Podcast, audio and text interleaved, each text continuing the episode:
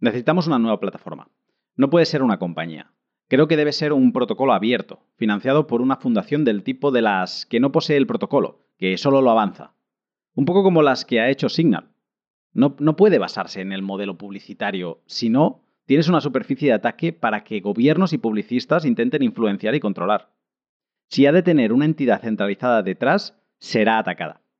Esto no es complicado, solo debe hacerse bien para ser resistente a lo que le ha pasado a Twitter.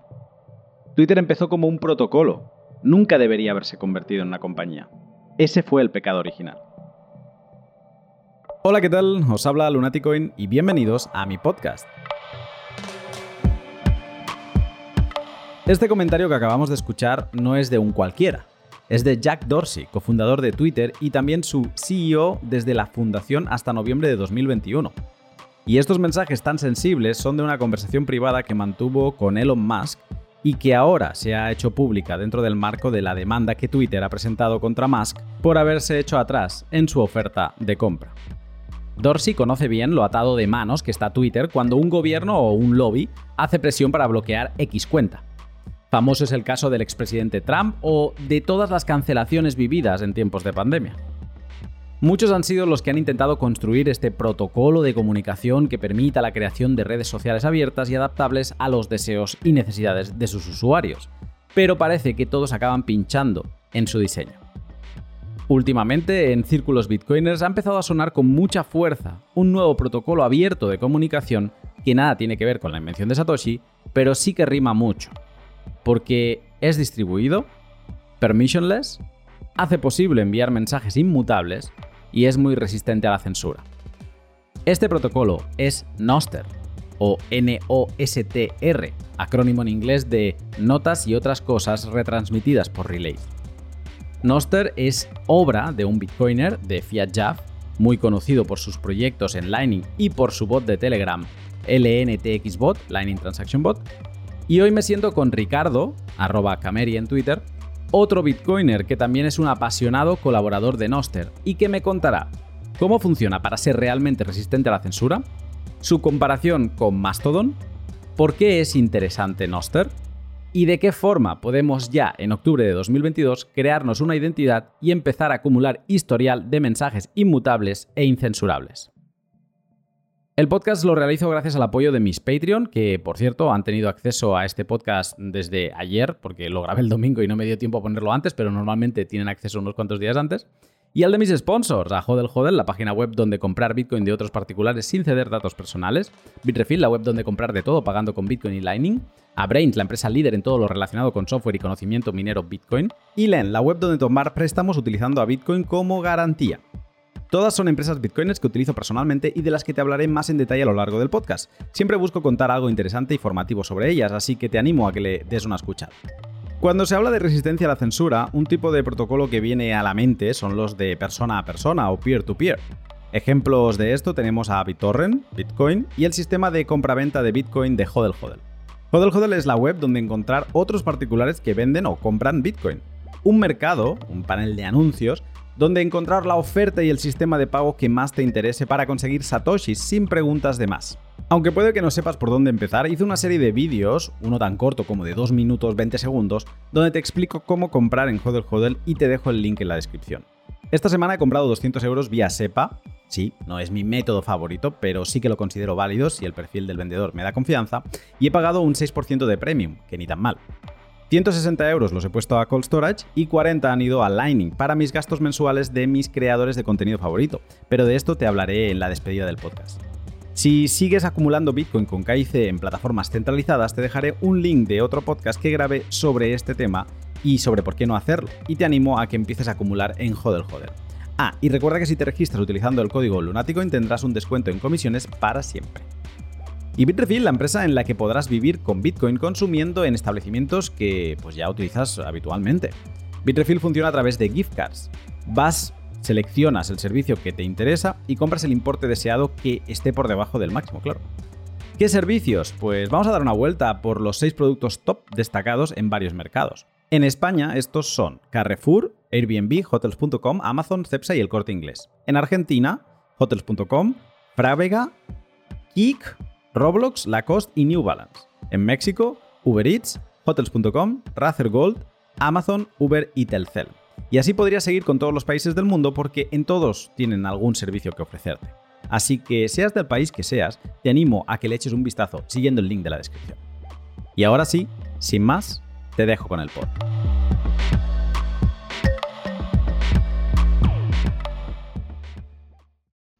Buenos días, Ricardo. Buenos días, Leona. ¿Qué tal? Un placer estar por aquí. No, el placer también es mío de poderme sentar contigo hoy a hablar de un proyecto que me parece muy interesante y por la parte de, no sé, es como una mezcla de cosas, novedoso, trendy, porque también se habla mucho en círculos también muy nicho, o sea, que nadie se espera que, que es trendy porque vamos a hablar de TikTok, ¿no? O algo así. No, no, no. Es trendy dentro de unos círculos muy específicos, que son círculos de bitcoiners y de enfermos por temas de resistencia a la censura y demás, pero sí que es un proyecto que viene sonando mucho últimamente y me apetece mucho sentarme hoy aquí a hablar contigo. Entonces, me lanzo ya directamente. Ricardo, ¿qué es Noster? Bueno, ¿qué te digo? Eh, te empiezo por la definición que yo generalmente utilizo. Eh, Noster es un protocolo de, comunicación muy simple, bien ligero, abierto y al mismo tiempo también resiliente. Eh, tiene una arquitectura pop-sub donde parte del software publica mensajes y parte del software consume esos mensajes. Básicamente esa es la arquitectura, cliente-servidor, que busca resolver el problema de la censura creando una red social para todos. Así de simple. Así de simple, sí. Es que eh, cuando me leo el, el, LM del GitHub de Noster, veo la definición y dice, es un protocolo abierto, bueno, es el protocolo abierto más simple capaz de crear una red social global resistente a la censura de una vez por todas. Esta última frase me, pareció como el punto y el repunto, ¿no? Entonces, ¿ese sería un poco el principal foco de Noster, la resistencia a la censura? Sí, prácticamente ese es, la, ese es el punto principal, de que no perdamos eh, básicamente lo que es eh, esa posibilidad de siempre comunicarnos como individuos, de poder colocar nuestro mensaje y enviárselo al mundo. Esa es la idea de la red social de Noster. Eh, no sé realmente si vale la pena decirle red social en este momento, porque ahora mismo, si hablamos de Nostr, Nostr es tanto un protocolo como también una red. La red está formada por los eh, relays, pero empieza siendo primero un protocolo. Y este protocolo es bastante sencillo. Define en una manera muy limitada lo mínimo necesario para poder comunicarse entre sí y que cada uno de nosotros tengamos una identidad una o más identidades. Lo de la red social está bien que lo digas porque empiezas, se supongo que este LM de, GitHub, el README, eh, debe estar actualizado de a lo mejor de hace unos meses y a lo mejor el foco inicial podía ser ese. Creo que empezó todo esto a finales de 2020, si no recuerdo mal, Fiat Jav. Pero eh, sí que es cuando analizas el desarrollo que se está llevando a cabo a día de hoy, Claro que hay una red social o varias, bueno, sí, depende cómo lo queramos ver, construidas sobre Noster, pero prácticamente se está quedando en, eso, en un protocolo de comunicación, una forma de enviarse mensajes. Sí, yo pongo en cuestión lo de la red social porque no es una red social, son muchas redes sociales. Y no solamente se utiliza como red social, se utiliza también para aplicaciones. Eh, de hecho, hay un desarrollador que creó una aplicación donde puedes jugar eh, ajedrez contra otra persona en cualquier lugar del mundo usando Noster. hay cientos de aplicaciones, entonces decir que es una red social pudiera limitar el pensar que tiene la gente de, de, qué usos puede tener. Realmente el uso es infinito. Lo que el protocolo define inicialmente es cómo comunicamos los mensajes de la manera más sencilla. Hay mensajes que te permiten a ti almacenar información en la red, donde un mensaje que tú envías el próximo que envías de ese mismo tipo se, queda en la red. Básicamente reemplaza el anterior. Eso te permite guardar cosas en la red.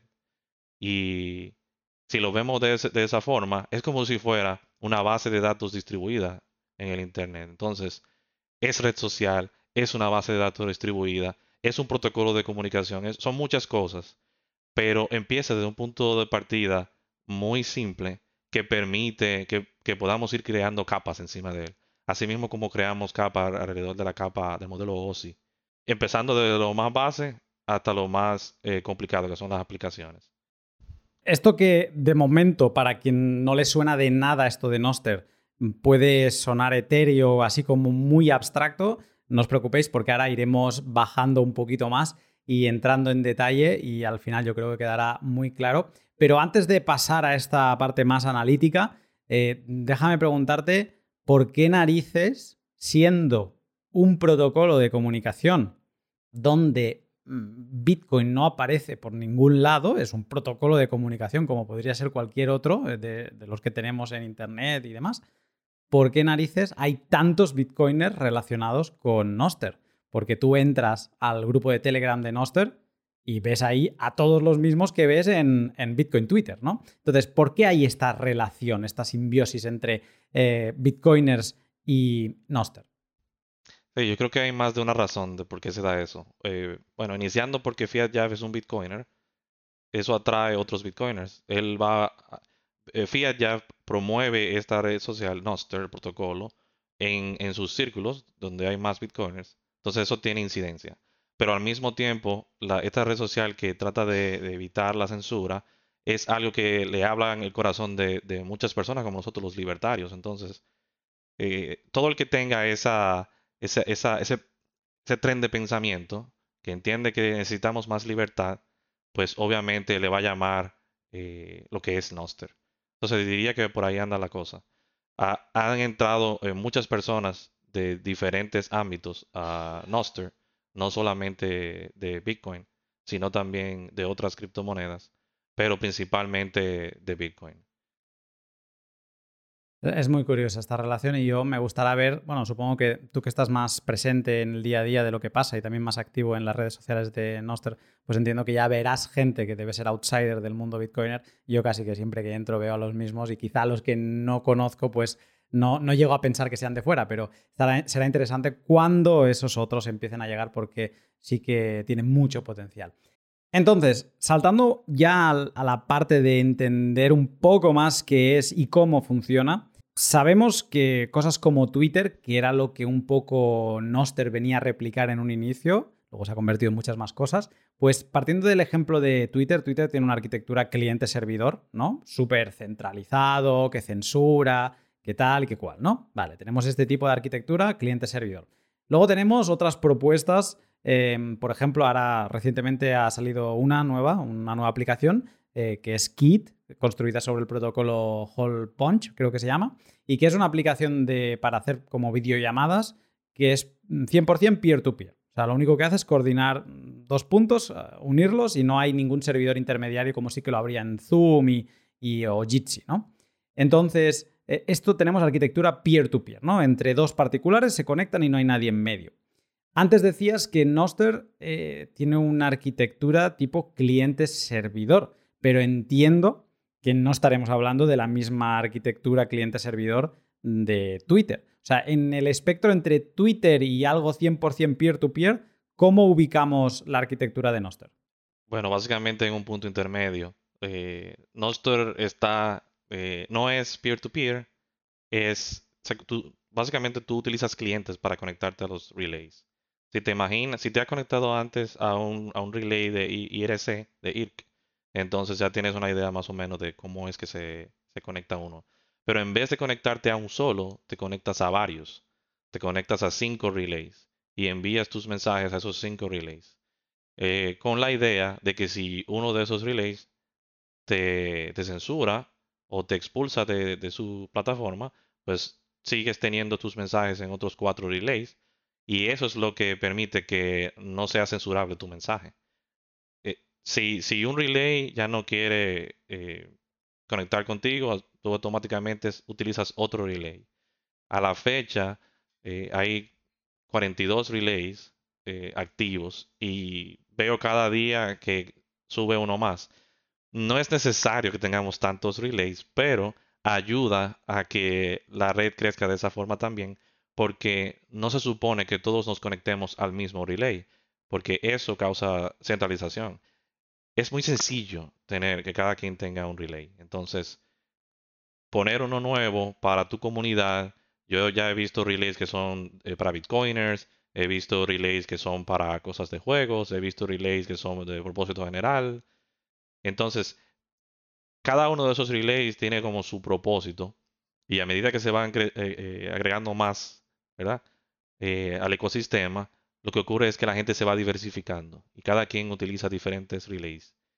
Te voy a tener aquí un momento porque me interesa esto que me vas a explicar ahora, pero te hago una pregunta aclaratoria porque alguien quizá está escuchando esto de relays y le está explotando un poco la cabeza sin saber a qué nos estamos refiriendo.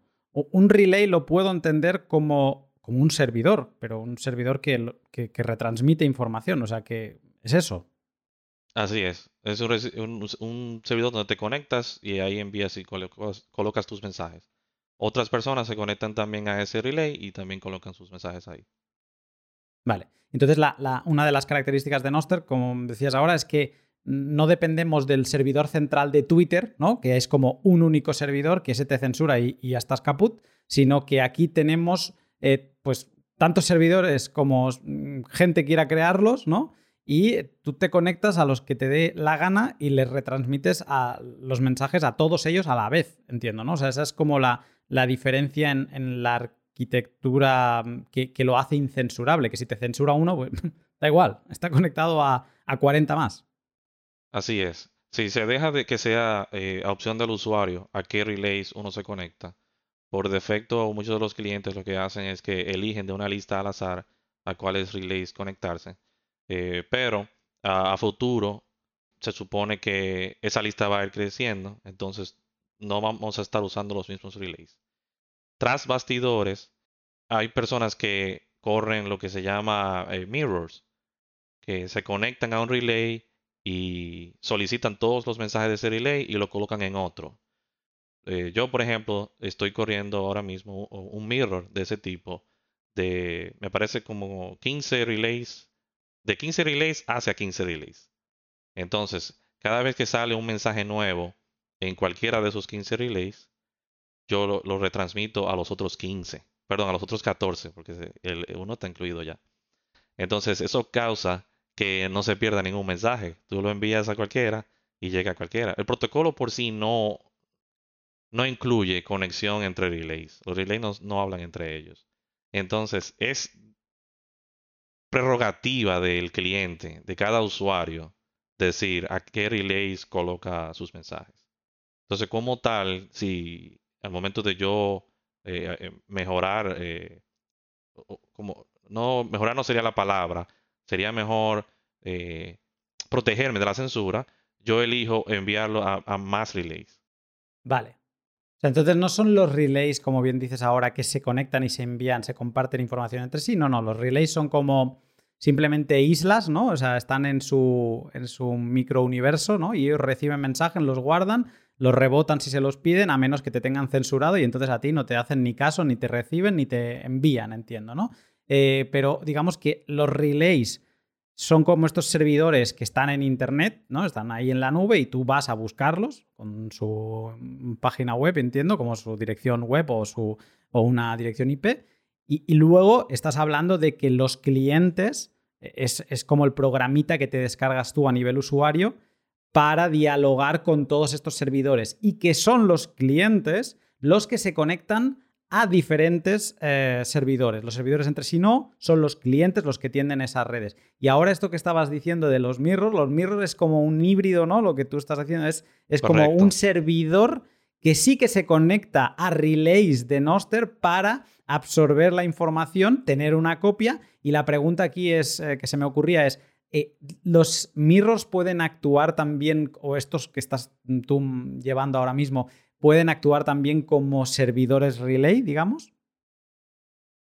Pudieran, o sea, no, el protocolo no dice que, no se, que no se debe hacer eso, pero no es necesario. O sea, agregarle eso al protocolo sería innecesario. ¿Sabes por qué lo digo esto? Lo digo por la parte de la resistencia a la censura, porque si a ti te bloquea el servidor más utilizado por los bitcoiners, yo qué sé, y se le gira al, que lo lleva y te bloquea a ti, si hubiera un mirror de ese servidor que también actúa como relay y ese mirror lo lleva eh, pues Ricardo, que nada tiene que ver ni va a censurar a nadie, pues entonces esa persona conectándose a ti tendría prácticamente como el acceso a todo, ¿no? Lo que... Así es. o sea que Mirror soluciona incluso hasta eso. Sí, así es. De hecho, yo eh, he estado trabajando en, una implementación de un relay en el lenguaje de TypeScript. Y una de las cosas que se me ocurrió es que en vez de yo utilizar mi propia base de datos, cuando a mí me llega una solicitud de cualquier cliente, ya sea un nuevo mensaje o una suscripción para recibir mensajes, yo simplemente eh, reenviar eso a otro relay. Es decir, hacerle creer al cliente de que yo soy un relay, pero realmente soy un mirror. Yo simplemente eh, hago, eh, reenvío esos mensajes a otro relay. Y eso pudiera perfectamente ocurrir.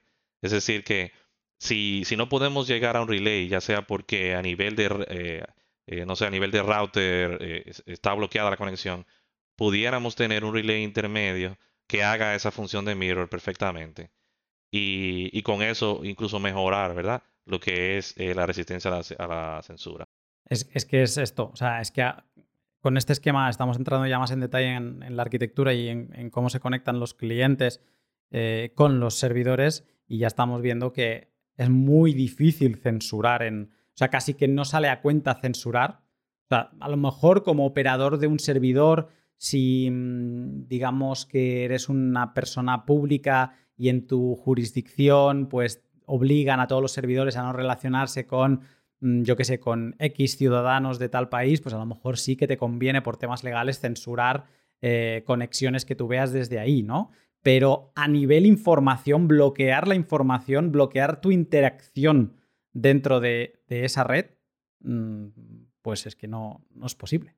No es posible, ¿no? Que siempre, sí, y otra, otra cosa que puedes hacer también, si eres una persona que está siendo censurada, también puedes poner tu propio relay. Ahora mismo no, no, existe una imagen que se pueda colocar en la nube, pero eh, sería muy fácil hacerlo. Eh, crear una imagen que tenga eh, una implementación de algún relay y poner esa imagen, no sé, en la nube de Amazon o en la nube de Google o DigitalOcean o no sé qué otra nube usan por ahí. pero sería muy fácil hacer esto, lo cual permitiría que cualquier persona pudiera tener un relay y simplemente en vez de conectarte a otros relays, tú te conectas al tuyo y de una forma u otra eh, creas un mirror de tu relay con otros. Y ese mirror eh, causaría que tú no tengas que conectarte directamente, lo que te, también te da privacidad. Porque una de las cosas que ocurre es que cuando tú te conectas a un relay, pues sí estás intercambiando paquetes con ese servidor, lo cual eh, le permite al relay saber quién tú eres. bueno, porque va a tener tu dirección IP. Nostr también corre perfectamente arriba de, Tor. Yo de hecho tengo también un relay eh, corriendo ah, en Tor. Y sería también trivial ponerlo a, que funcione en la red eh, eh, I2P, I2P. Sí, eso está genial. Es que te iba a decir, si no una VPN tonta y ya está. Sí, yo personalmente uso una red personal, un VPN personal que se llama Tailscale, que realmente utiliza WireGuard por detrás. Y Cualquiera puede usar este servicio y crear una red personal para sí mismo. Y de esa forma yo me conecto de manera segura a todos mis servicios y todos mis programas que tengo corriendo en la nube y, localmente también. Cuéntame algo porque ahora que nos estamos haciendo una idea de esta arquitectura de clientes, la aplicacioncita que nos bajamos en el móvil o en el ordenador, ¿no? Es, esa es el cliente. Y luego los relays, los servidores ahí en la nube que opera otra persona. Pues con esta arquitectura, y esto creo que lo he leído de un post que me pasaste tú. O sea, ¿por qué se dice que los relays están pensados para ser simples o tontos? ¿no? O sea, los servidores están pensados, que en teoría es los que deberían llevar el músculo, están pensados para ser eh, pequeños, o sea, simples o tontos, y los clientes son los que han de ser inteligentes. ¿Qué significa esto y cuál es la lógica? Bueno, la lógica es esa, que los clientes sean los que provean características eh, más avanzadas con el fin de empoderar al usuario y hacer que cada relay sea individualmente menos importante. Eso evita la centralización, porque si cada relay es el que encarga de, se encarga de ofrecerte un servicio eh, mejorado, pues eh, tienes opción de, cambiar, perdón, no relay, cada cliente te, ofrece, no sé, una mejora eh, como el cliente Damus, por ejemplo. Ese cliente ofrece, fue el primero en ofrecer likes al usuario. Es decir, tú veías un post en, en, en Noster y podías reaccionar dando un like o, dando un dislike, como quisieras. Ningún otro cliente tenía eso. Entonces, ¿qué hace la gente? Empieza a usar ese cliente porque tiene un nuevo feature. Pero sigue usando los mismos relays. O sea, nada, de, nada bastidores cambió. Si por lo contrario tú necesitaras que los relays sean los que ofrezcan eh, características nuevas, pues la gente va a estar cambiándose al, cliente, perdón, los clientes van a estar cambiándose al relay que ofrezca las nuevas características para estar a la vanguardia. Entonces eso va causando que los relays que se actualizan más sean los que la gente más utilice, lo que causa centralización. Entonces la idea del protocolo Nostr es que eso no ocurra. Entonces que la mayor parte de la funcionalidad debe de, ofrecerse a través de los clientes. Te escuchaba y me, has hecho pensar bastante en, cómo evoluciona Bitcoin Core ¿no? y en cómo se implementan nuevas cosas o los nuevos software, cómo se van pensando en Bitcoin y cómo esto va limitando ¿no? las, las funcionalidades. Si quieres las últimas funcionalidades, pues tienes que estar actualizado a la última versión y, similar. Entonces, bueno, no, no, voy a entrar en ese jardín, pero sí que me, me, ha parecido interesante para yo reflexionarlo más tarde. Y mm, cerrando esta parte así como de arquitectura, hay una pregunta que seguramente a alguien le empezará a venir que es que cuando hubo las censuras de Trump en Twitter y de muchas otras personas eh, que vimos en los últimos años, como Twitter les cortó la voz de un día para otro por X, Y o Z razón, mucha gente empezó a mudarse o a crearse un espejo, nunca mejor dicho, como veníamos hablando ahora con los servidores, pues a crearse un espejo de la cuenta de Twitter, pero en Mastodon. Y Mastodon se vendió en aquel momento entre círculos bitcoiners como la red descentralizada, federada y todo ese tipo de palabrejas tiradas ahí en el cóctel. Entonces la pregunta es casi como obligada, que, mm, o sea, estamos repitiendo lo que ya teníamos con Mastodon, que tiene un montón más de años en funcionamiento y aplicaciones ya ready y tal. O sea, estamos reinventando la rueda o hay algunas, o sea, o hay diferencias importantes que justifican que estemos tan locos con Noster? Pues yo creo que hay muchas eh, diferencias entre lo que es Mastodon y Noster.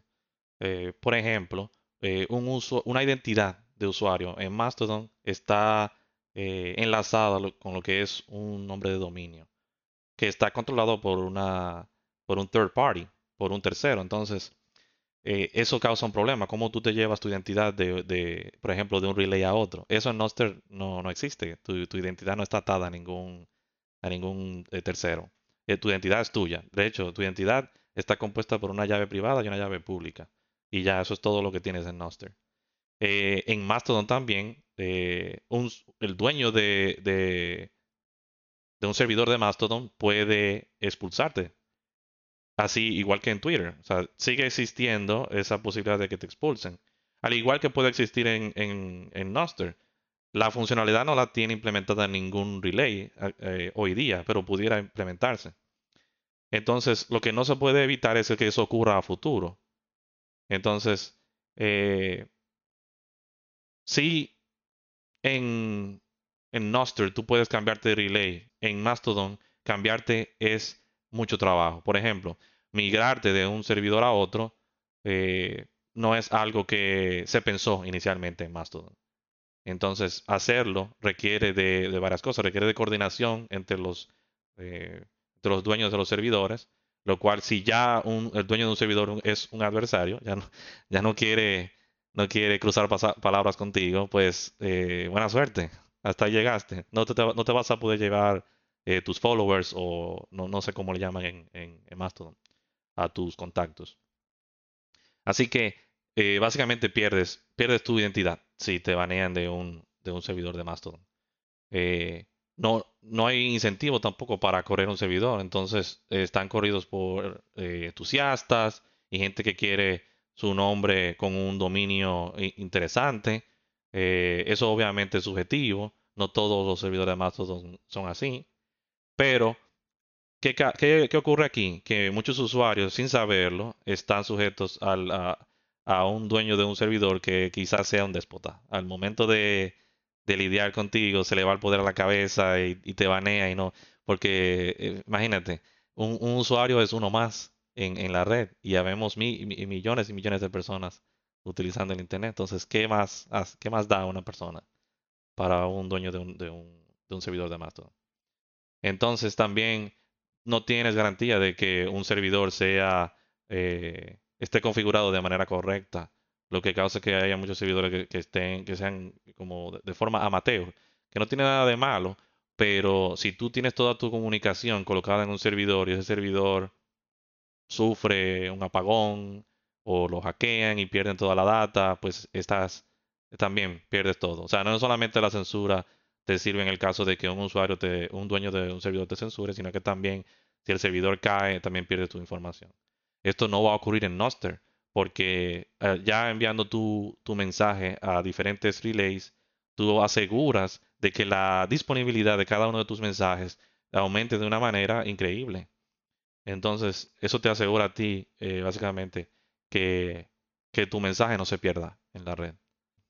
Esto que, estabas contando ahora, junto con la idea esta mental que me he hecho yo antes del funcionamiento entre mm, servidores y clientes de Noster, de el cliente, ah, el servidor, perdón, es una isla que no se relaciona con otros eh, servidores y es el cliente el que empuja los mensajes a, a todos los servidores parece ser, sin saberlo y sin haberlo visto, parece ser que en todo no sería así. Tú te conectarías a tu servidor y serían los diferentes servidores que sí que se conectan entre ellos para crear el, no sé, el Fediverso o lo que sea que se le llama, creo que tiene un nombre como así. Y claro, es lo que tú decías ahora, o sea, al final tus datos están en un servidor. Y hemos visto, hay un servidor eh, bastante conocido entre bitcoiners, que es Bitcoin Hackers, hemos visto algún drama de que el, pues el que está manteniendo el servidor, que creo que es Novak, eh, con algún pique que tiene con alguna otra empresa, pues los ha expulsado y los hemos visto ahí quejándose, ay, tal, es que no me estoy bloqueado y tal. Y si tenías historial, mm, es lo que tú dices, para moverte, te puedes ir a otro servidor, te puedes cambiar, pero tiene que haber coordinación entre los dos servidores y si en uno ya te han bloqueado y han borrado tu historial, ¿qué narices vas a coordinar? Te vas a crear una cuenta nueva. Pero a partir de ahí, eh, olvídate de tu historial. Entonces, yo creo que esta es la diferencia, ¿no? O sea, tú te, en Mastodon te seguirías conectando como a tu servidor y enviándole a ese tu información porque es el que te lo está guardando todo, mientras que en Noster lo estás enviando a todos a la vez, ¿no? Así es. E, es un asunto de control. En Noster el control lo tiene el usuario siempre. Y en Mastodon el control lo tiene el dueño del servidor. El control en varios sentidos. El control, eh, por ejemplo, en la federación pues es cada dueño del servidor que decide, ¿verdad? Cómo se conecta a los demás servidores eh, y si se conecta o no. En, en Noster no, en Noster lo decides tú como usuario. Pues con esta introducción de casi media hora eh, voy a hacerte unas cuantas preguntas más en detalle sobre estos diferentes actores que mm, obviamente ya conocemos al relay, a los clientes, pero luego también yo añadiré un par de, actores más que me gustará analizar contigo, que me cuentes las cosas que no, no he acabado de entender. Entramos con los relays. Más o menos sabemos la forma que tienen, su, su funcionamiento, pero ¿cuál es su trabajo? Porque da la sensación que reciben mensajes, los rebotan, o sea, los entregan a clientes que se los piden y obviamente en medio los almacenan, ¿no? O sea, el orden sería como recibo un mensaje, lo almaceno y lo reboto cuando alguien me lo pide. ¿Hacen algo más los relays o, realmente son tan simples o tontos que, solo hacen eso? Sí, ah, e, e, es tan simple como eso. Reciben un mensaje y, validan que el mensaje sea de quien dice ser, que cada mensaje tiene la firma del usuario. Entonces, tomando la llave pública que está eh, dentro del mensaje y la firma, el relay valida primero antes de procesar el mensaje de que este sea correcto. Luego sí, lo almacena en su base de datos y si lo pudo almacenar correctamente, es decir, la información, la estructura del mensaje es correcta, pues a cualquier cliente que ya esté conectado utilizando una suscripción que incluya ese mensaje dentro de sus filtros, pues también ese, ese mensaje en ese momento es enviado a esos clientes. ¿Cómo funcionan las suscripciones? Bueno, un cliente se conecta al relay, y le envía una, uno o más filtros en una suscripción. Y cada filtro lo que dice es, bueno, yo quiero recibir los mensajes de tal llave pública. Eso sería un usuario. Eh, una o más llaves públicas puede ser. O, puede ser, envíame solamente los mensajes de tal tipo. Porque en Noster también los mensajes tienen diferentes tipos. Eh, bueno, yo digo mensajes, pero Noster le llama eventos. Pero para todos los fines y propósitos son mensajes que están enviando, mensajes de datos que están enviando. Entonces, Otro tipo de filtro puede ser, por ejemplo, la fecha de, de cuando se envió ese mensaje. Nostr te permite eh, poner un límite inferior y un límite superior. Entonces tú puedes decir, mándame todos los mensajes dentro de esas dos fechas. También puedes hacer eso. Entonces, ¿qué hace el relay cuando recibe esa suscripción? Bueno, va a su base de datos y busca todos los mensajes que cumpla con esa condición, eh, con la condición de cada filtro, y entonces empieza a enviarte utilizando lo que es eh, stream, no sabría decirlo en español, se empieza a hacer streaming de cada uno de los eventos hasta que te envía el último evento. Y luego de que te envía el último evento, te envía un mensaje indicando, ya te envié todos los eventos que se encontraban en mi base de datos. Pero si llega otro nuevo evento, el relay vuelve y te lo envía. Es decir, que si te mantienes conectado, sigues recibiendo nuevos eventos que cumplan con los filtros que, que enviaste inicialmente. Eh, tengo preguntas de esto, o sea que ahora voy a seguir avanzando porque van a seguir apareciendo. O sea, vale, me queda claro, o sea, el relay tonto con algunas funcionalidades, como lo que acabas de decir, las suscripciones y demás, pero al final o sea, recibe, almacena datos y, los devuelve en base a estos filtros que, diferentes clientes le van solicitando. Eh, de acuerdo. Eh, antes hablabas de 42 relays que hay ahora mismo y que la gente los está armando. ¿Por qué tener un relay lo puede tener cualquiera? Esto, esto es así, ¿no? Así es. Sí, no, no hay ninguna limitante para tener un relay. Si tú puedes correr un servidor web, también puedes correr eh, un relay de Nostr. E, es muy importante los requerimientos de este servidor. O sea, en, no sé, ya hablo de recursos que hay que tener, de CPU, RAM y demás, y también de almacenamiento. O sea, estamos hablando de un, un servidor de Nostr, cuidado, sí, lo puede tener cualquiera, pero esto al mes en un hosting te va a costar tanto. Si tienes que comprar el equipo, pues, cuidado. ¿Es así o es realmente mm, eh, no cuesta tanto? No cuesta tanto y los requerimientos son bien bajos. Eh, yo tengo, yo estoy corriendo dos eh, implementaciones de Relay y ninguna llega a 200 megabytes en la base de datos de, mensajes. O sea, y tenemos ya corriendo la red aproximadamente como un año. Es cierto que al principio casi no, no había comunicación y ha habido una explosión recientemente, pero es muy poco lo que, lo que se necesita a nivel de, de espacio. Quizás lo más necesario sea CPU para un servidor porque eh, hay, que, hay que validar básicamente cada mensaje que llega. Eh, los, los relays no encriptan ni decriptan nada, ya toda la información está... Bueno, una cosa que no mencioné anteriormente es que cada mensaje es inmutable, es decir, no se puede modificar. Un relay no puede agregarle ni quitarle nada a un mensaje que tú envías. Ese mensaje, así mismo como tú lo enviaste, exactamente igual le va a llegar a los clientes que se suscriban a ese mensaje. Entonces, no, no, por eso no hay que hacer ningún procesamiento de, encriptación. Y lo que sí hay que hacer es verificar el mensaje eh, utilizando eh, Schnorr. Ahora mismo se usa la Schnorr para... Creo que eso es lo que se va a seguir utilizando porque es bastante sencillo. De hecho, eso es una de las cosas que creo que permitió a Nostr existir. Las, las firmas Schnorr. La, criptografía usando llaves Schnorr. Entonces, sí, continuando la respuesta, pues eh, eso es todo lo que hay que hacer. Entonces, como los relays son tan sencillos, pues cualquiera puede correrlo. Lo puede correr en un Raspberry Pi si quisieras. El único detalle es que tú entonces tienes que hacer que ese Raspberry Pi tenga acceso al Internet. Es decir, que tú puedas acceder desde cualquier parte del mundo hacia ese Raspberry Pi. Si tú tienes el conocimiento a nivel de redes para habilitar eso, pues perfecto, puedes correrlo ahí. Aunque ahora estoy pensando que esto es algo que los bitcoins lo lucharon en su momento mucho, es porque, claro, nadie quería exponer su IP de su casa con su nodo, ¿no? Eh, y sobre todo la explosión vino por la parte de Lightning, que todo el mundo quería ahí como conectarse y demás, y ustedes, era un problema exponer tu IP, y parte que, la gran mayoría tenemos IPs dinámicas y esto eh, pues era un problema. Mm, aquí apareció Tor y las Onion Addresses, o sea, entiendo que supongo que ahora no sé si habrá alguien trabajando, pero se podría tener una implementación, una imagen de relay que tú pudieras quemar en una SD y poner en una, eh, en una Raspberry y correr tu relay bajo Tor en tu casa. O sea, esto por los requerimientos que me has dicho de almacenamiento y demás, y estando como estamos ahora, hay unas SD de un tamaño enorme ahora mismo en el mercado. O sea que esto no sé si se está haciendo, pero vamos, se me ocurre a mí. Sí, de hecho me estás dando ideas de, qué cosas voy a, ponerme a trabajar luego para la red de Nostr. Eh, una de las cosas que me ocurre mucho es eso, que eh, escucho una idea y la conecto con otra que ya yo tenía y digo, ah, pero mira, esto se pudiera hacer. Entonces, eh, tengo ya una lista interminable de cosas que quiero implementar arriba de Noster. Realmente estoy muy entusiasmado. Cada vez que llega una idea nueva, mi cerebro tiene una pequeña explosión de cosas que se pudieran crear y agregar.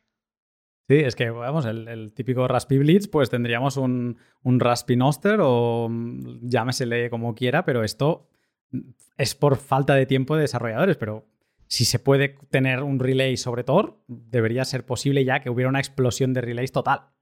Sí, esa sería la forma en que yo lo, veo funcionando. Eh, ya, ya Raspi Blitz, eh, por ejemplo, Umbrel también y Citadel tienen Tor, entonces es cuestión de correr el relay ahí y que tenga eh, exposición a través de Tor.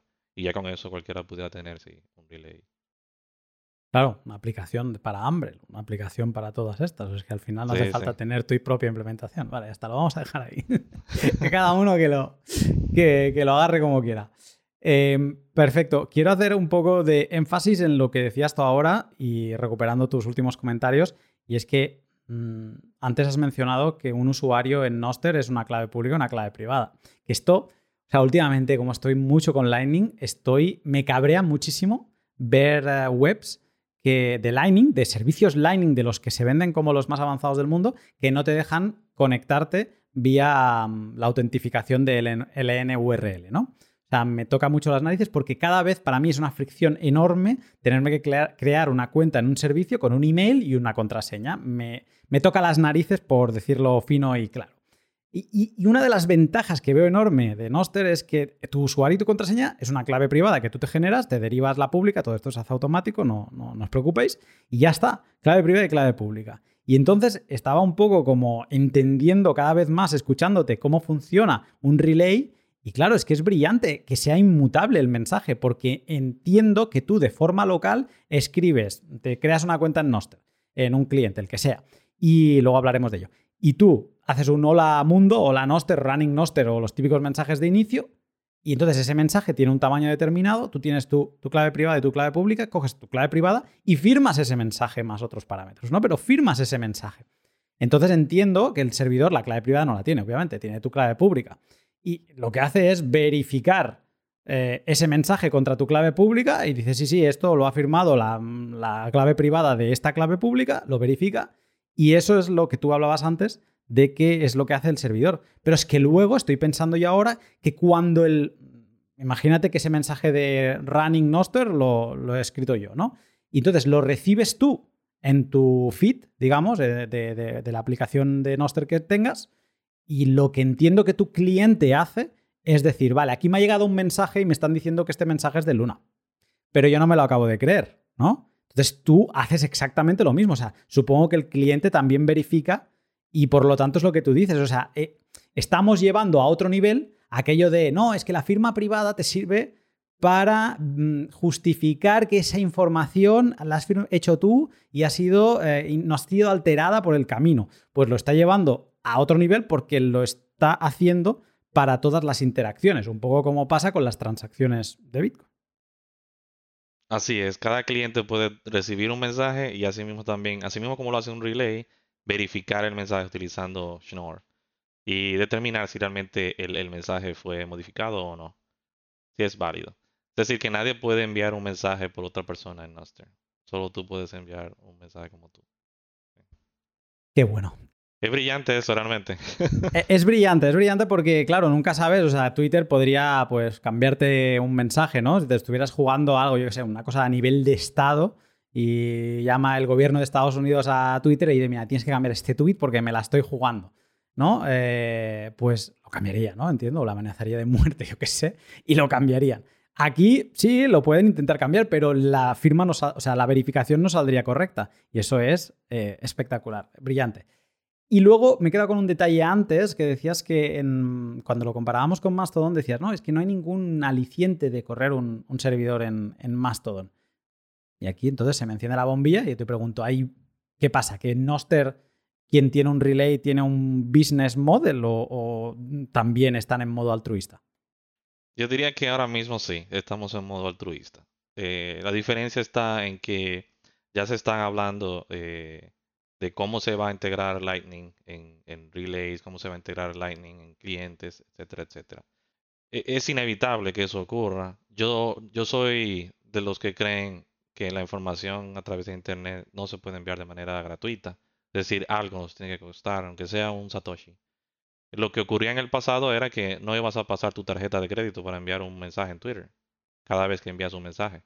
Pero utilizando, por ejemplo, un relay, tú pudieras tener un balance con un relay y cada vez que envías un mensaje, el relay te, te cobra un Satoshi. Eso sería un ejemplo de cómo pudiera funcionar no necesariamente el, cómo va a funcionar, sino una idea que tengo yo actualmente que probablemente aparezca algo mejor. Fiat ya, creó un relay, una implementación que te cobra inicialmente antes de tú utilizarlo por primera vez. Se llama así mismo, Expensive Relay. Eh, no, no, no hubo mucha imaginación ahí al, momento de ponerle nombre al relay, pero... son los mejores, ¿eh? son los que se entienden a la primera. Sí, sí. Y lo que te cobra son 500 eh, satoshis que es básicamente centavos, pero eso elimina el problema que, que sí tiene Noster, que es la resistencia civil. Como cualquiera puede crear un... Ya todas las llaves privadas existen. Es decir, es, es, cuestión de escoger un número entre 0 y, y, 2 a la 256, creo que me, parece. Entonces, eh, la, la idea aquí es, de cierta forma, frenar la velocidad a la que se puede crear una nueva llave eh, privada. Entonces, otra cosa que se ha hablado es, eh, no necesariamente tienes que pagar para crear una nueva identidad, pero pudieras, por ejemplo, hacer proof of work. Es decir, minas una llave privada tal forma, de tal forma que tu llave pública empiece con una cantidad de ceros adelante, o una cantidad de unos, o una cantidad de lo que sea que te imagines. Entonces, eso le demuestra al relay, por ejemplo, de que tú, de que tú trabajaste, de que utilizaste energía para crear esa llave pública. Por, por lo tanto, cualquier llave pública que no cumpla con un requerimiento así, se puede considerar de que es de baja calidad, que se creó eh, para salir del paso. Entonces, hay varias cosas que se pueden utilizar ahí eh, para que los relays eh, puedan generar ingresos. En el caso de que tú utilices una llave cualquiera, vamos a suponer el relay dice, bueno, como tú estás usando una llave y no demuestras que trabajaste para encontrarla, pues te cobro un poquito más o te cobro un poquito menos. Entonces, eso es una manera donde cada usuario determina si quiere, por ejemplo, eh, durar, no sé, una semana minando su llave, su identidad, que sería un poco gracioso, pero se pudiera hacer. Yo lo he pensado varias veces esto, decir, hostia, un relay que solo acepte unas mm, llaves privadas que, no sé, que con una GPU de las que llevan los ordenadores, pues como mínimo te lleve una semana, ¿no? Entonces te creas como eh, un relay donde los que están allí presentes, digamos, eh, pues sabes que han hecho un trabajo, se han dedicado y pues han luchado por estar, ¿no? O sea, sabes que la información que ese relay almacena es una información de una calidad superior. Así es. Entonces, ¿qué eso va a causar? Eso sí causa centralización porque la gente va a va a tratar de ir a relays donde la información sea de mayor calidad. Eh, pero ¿qué pasa? Si esto se vuelve algo que todos los relays tienen que hacerlo, porque simplemente la demanda de Noster eh, así lo amerita, pues no va a haber mucha diferenciación en ese sentido. Quizá la diferenciación sea a nivel de, precio. Eh, pero igual, eso, está, eso es hermoso porque por fin los relays van a poder recaudar lo que les cuesta ¿verdad? correr la plataforma. Y también eso hace que el mercado sea libre. Cada quien elige hacia dónde, hacia dónde va a poner sus mensajes. Si no quieres pagar, pues perfecto. Pudieras usar, y ya estamos hablando quizá, no sé, cinco años, no sé cuánto tiempo le tome a Noster eh, volverse súper popular o volverse mainstream. Eh, digamos que para ese entonces eh, ya todos los relays ya tengan que cobrar, o por lo menos los relays que son populares. Esto no es 100% necesario para que Nostr funcione. ¿Por qué? Porque la idea nunca ha sido de que haya un relay a donde todo el mundo se conecte para enviar sus mensajes. La idea siempre ha sido de que tengamos múltiples relays. Entonces, eh, tú como dentro de tu comunidad tienes uno o más relays donde tu comunidad se conecta. Y de esa forma no estamos todos conectándonos al mismo sitio. Y necesitando, ¿verdad? De, de, esa, eh, o no necesitando, sería eh, reduciendo, ¿verdad? La, la, presión de centralización que eso causa.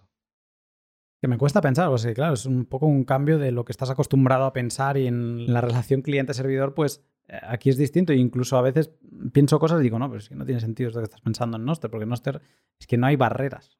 Tú puedes en tu relay hacer lo que quieras, le puedes poner un precio de proof of work para entrar el que quieras, da igual, pero si la información va a seguir viajando por, por otros lados, ¿no? Y supongo que habrá activistas que dirán, no, pues mi llave privada va sin mi, sí, mi llave pública va sin POW porque eh, yo mm, defiendo los mensajes libres, incluso del spam. Bueno, pues ya está. Pues si te interesa leer eso, tendrás que conectar a relays que, que lo almacenen todo, porque si no, no podrás leer los mensajes de, esa persona. Tenía varias preguntas de relays, pero creo que lo podemos sintetizar todo en, una, porque claro, pensándolo fuera antes de hablar contigo, digo, ostras, esto funciona como, la mempool, que más o menos por momentos las mempools son diferentes, bueno, en función de cómo la hayas definido la tuya, ¿no? Pero por norma general, más o menos se acaban pareciendo todas las mempool mucho de, todos los nodos.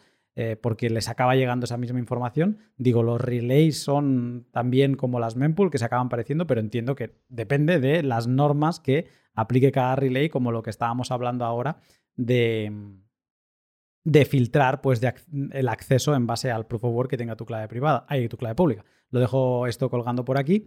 Y también la pregunta así importante o última que me queda es, si yo ahora creo un relay, ¿me puedo descargar todo el histórico o tengo que empezar a acumular desde hoy? Entiendo que, por lo que me has contado, puedo acumular, o sea, me puedo descargar todo el histórico desde el primer em, evento, mensaje que se enviase, ¿no?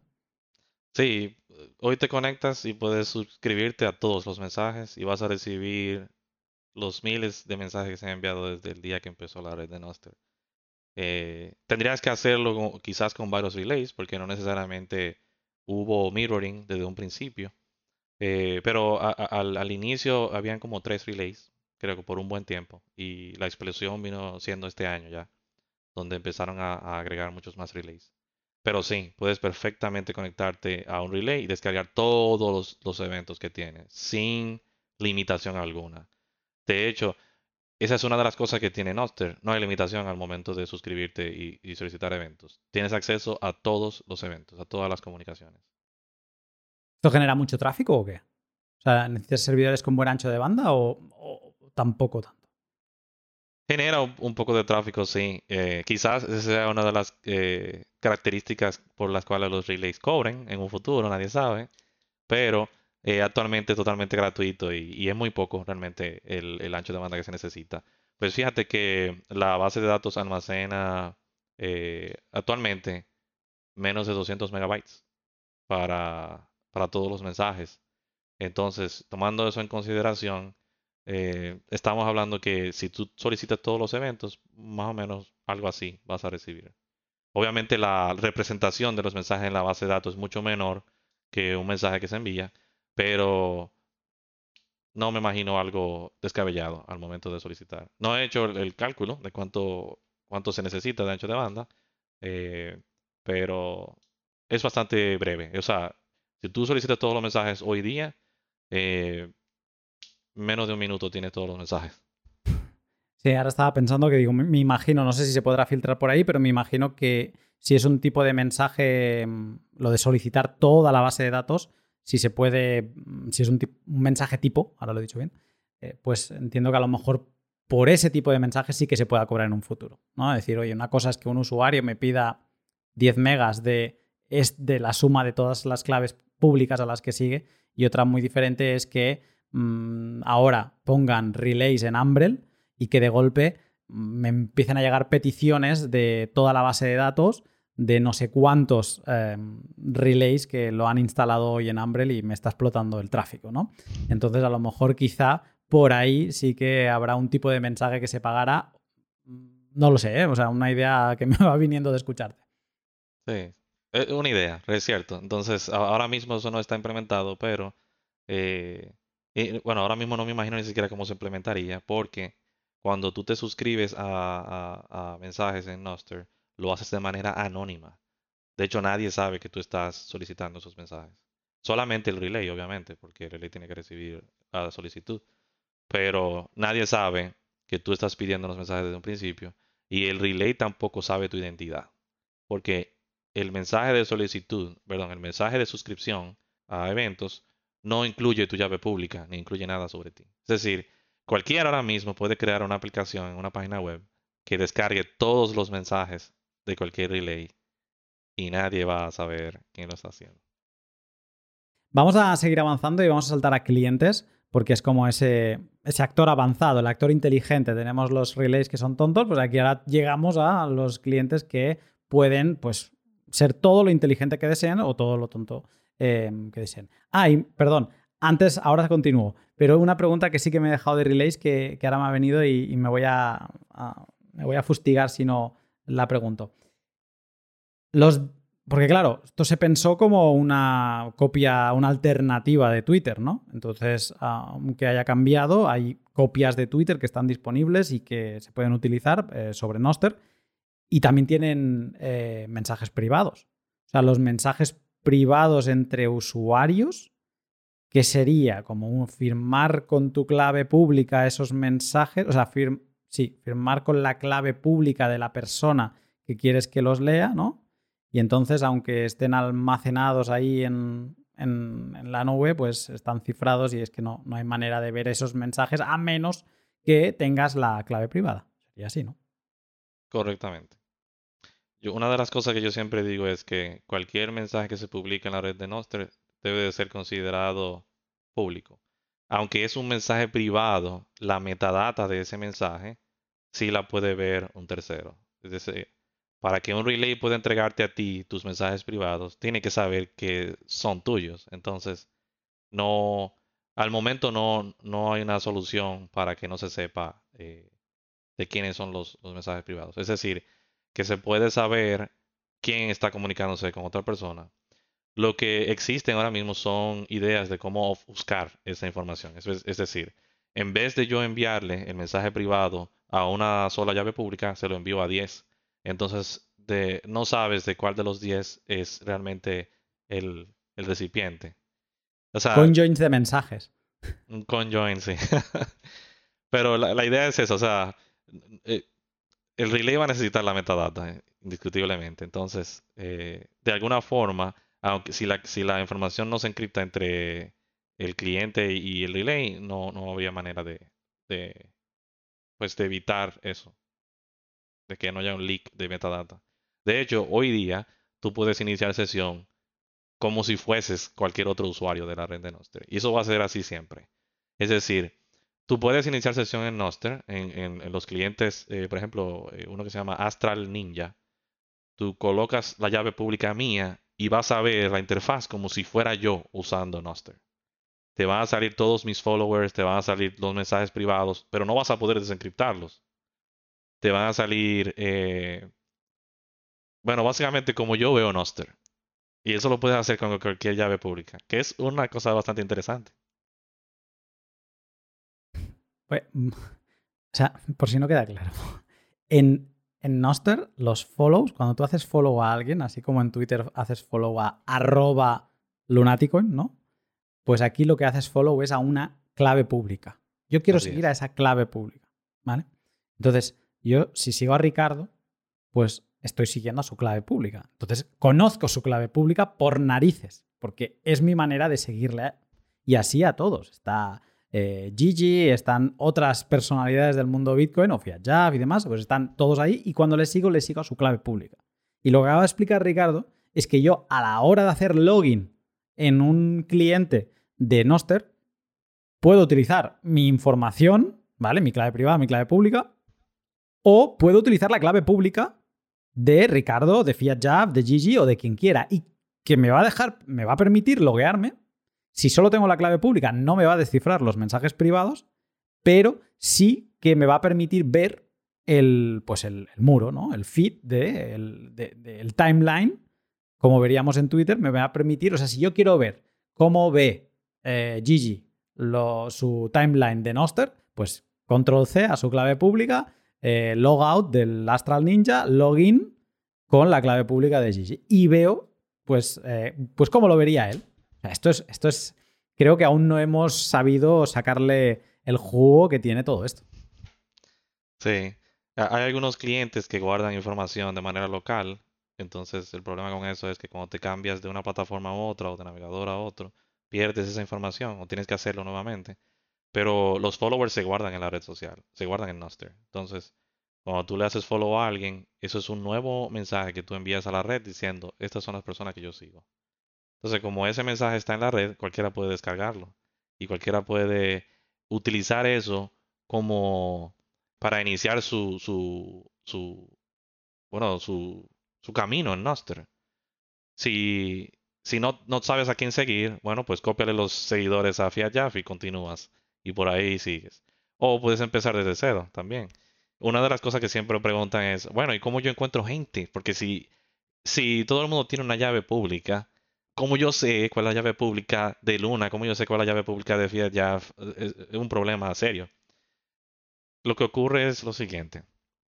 Los clientes sí te permiten escribir la llave pública y buscarla, pero ya sabiendo la llave pública, volvemos al problema. La idea es buscar a alguien por el nombre. Entonces, en Noster los nombres no son únicos. No, no eres dueño de ningún nombre. De lo único que eres dueño y lo único único en la red social es tu llave pública. Entonces, eso fue un problema por un buen largo tiempo, pero hace como un mes me tomé la tarea y dije, bueno, hay que hacer un directorio, porque la gente anda preguntando que cómo yo encuentro... Surgió realmente por los canales, que pudiéramos entrar en detalle cuando pasemos a, a los clientes, pero surgió porque la gente andaba buscando canales donde la gente está hablando entonces no había manera de hacerlo. Entonces yo dije, bueno, déjame hacer una página web sencilla, sin, sin frameworks, JavaScript, nada. O sea, lo más simple posible que muestre las llaves públicas y los nombres de las personas. Y, bueno, y eso hice. Y eh, ahí está la página web que pudiera enviarte la luna para que la coloques, no sé, abajo en el video, en algún lado. Pero sí hay, sí hay manera. Cada cliente te puede permitir a ti escribir el nombre de una persona y darle a buscar lo que ocurría era que ningún cliente lo había implementado. No, o sea, la pregunta era ¿por qué? ¿Por qué no lo habían dedicado tiempo a eso? Pero sí, existe un directorio global de Noster donde puedes buscar todas las eh, llaves públicas de cualquier persona. Eh, y digamos que lo que asocia es el, nombre a, a, la clave pública, que es ese porrón de 64 dígitos hexadecimales, pues hay esa asociación y tú pones pues Fiat y digamos que ves una posible. Pero una de las cosas interesantes que tiene mm, este, este directorio, que además si lo piensas es como los servidores antes, o sea, en un inicio funcionaban por IPs, ¿no? Pero ¿quién narices iba a recordar todas las IPs? Y luego aparecieron pues los dominios, tal y cual, y, y hay, ese list, hay ese directorio que de forma interna pues te conecta dominios con IPs, ¿no? Y esto es un poco como lo mismo, lo que has hecho tú ha sido conectar estas dos cosas que de momento en Noster pues no tenían ninguna conexión. Pero lo que me he dado cuenta, ya que estamos hablando de esto, es que hay unas cuentas que están verificadas. Entiendo que aquí no tiene que venir el CEO de Twitter a verificarte. ¿Cómo, ¿Cómo, es esta verificación? Sí, la, verificación eh, se hace realmente utilizando un dominio. Es decir, si tú eres dueño de un dominio y puedes colocar un archivo en un lugar específico de, eh, bueno, tienes que ser dueño del dominio y al mismo tiempo también tienes que poder eh, ser, eh, hostear una, un archivo, ¿verdad? En un servidor web. En una, en una, en una ruta específica. Las palabras me llegan en inglés y yo estoy tratando de buscarle la traducción en español. Por eso tardo un poquito a veces. Pero en la ruta, hay una ruta muy específica que tienes que tener en ese dominio. Y ahí aparece eh, el listado de todos los nombres y llaves públicas que, que están verificados por ese dominio. Entonces, tú puedes utilizar esa funcionalidad para verificar tu cuenta. Pero no es Twitter que verifica tu cuenta, sino está verificada en ese dominio. Es decir, que no hay una autoridad central que verifica los nombres. Eso es simplemente esa identidad está verificada en este dominio, por lo tanto, eso te permite a ti como usuario, si tú ves que hay, bueno, si tú buscas ahora mismo en el directorio de Noster por Fiat Jaff, aparecen como seis Fiat Jaffs. Y Fiat es solo uno. Entonces, tu manera de saber cuál es el Fiat Jaff real es aquel que te esté verificado con el dominio de Fiat Jaff. ahora mismo esa es la manera que se verifica una cuenta, pero a futuro se está viendo cómo la podemos verificar, quizás con Twitter, quizás con otro, que sea de una manera genérica para verificarlo.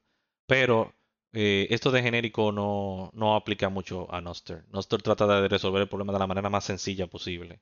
Y quizás en un futuro la manera de, verificar sea utilizando DNS o sea, pero no eliminando la dependencia de DNS. Es decir, eso que tenemos hoy día como cuenta verificada es algo que no necesariamente es algo que queremos en Noster, sino que algo que es un tente ahí en lo que encontramos algo mejor. Te interrumpo un momento para hablarte de mis otros dos sponsors. Brains es la empresa checa productora del mejor software minero Bitcoin. Y desde 2010, cuando lanzaron el primer pool de Bitcoin, Slash Pool, el ahora Brains Pool, pues llevan solo lanzando perlas que nos hacen la vida más fácil a los mineros. La minería es apasionante y es una madriguera por la que caí fuerte hace algo más de un año, y aunque ahora es difícil ser rentable, y solo los más fuertes pueden hacerlo, sigue siendo posible minar en modo casero y te cuento algunas formas. El primer aliciente para animarse a minar ahora es que los equipos ASIC están por los suelos, están algunos prácticamente regalados. Si un S19 costaba 10.000 dólares hace un año, ahora los encuentras a 2.500, una cuarta parte del precio. Pero eso los equipos nuevos, si nos ponemos a ver S9s, los encuentras por 100 y menos. Si tienes generación de energía solar sobrante, un S9 puede ser un buen desagüe energético. Eh, poco o mucho algún SAT acumularás sin una inversión descabellada. Y además lo puedes integrar en un node red, eh, que es un programita, y junto con Home Assistant, para que se active y desactive según la producción. Si no tienes generación pero tienes frío, que es lo que estamos pasando muchos últimamente, los que estamos al norte más, pues hay diversos artículos en el blog de Brains que te cuentan cómo usar un S9 como estufa. Y algún tuitero ha comentado que le sale más económico eh, calentarse así que con estufas normales.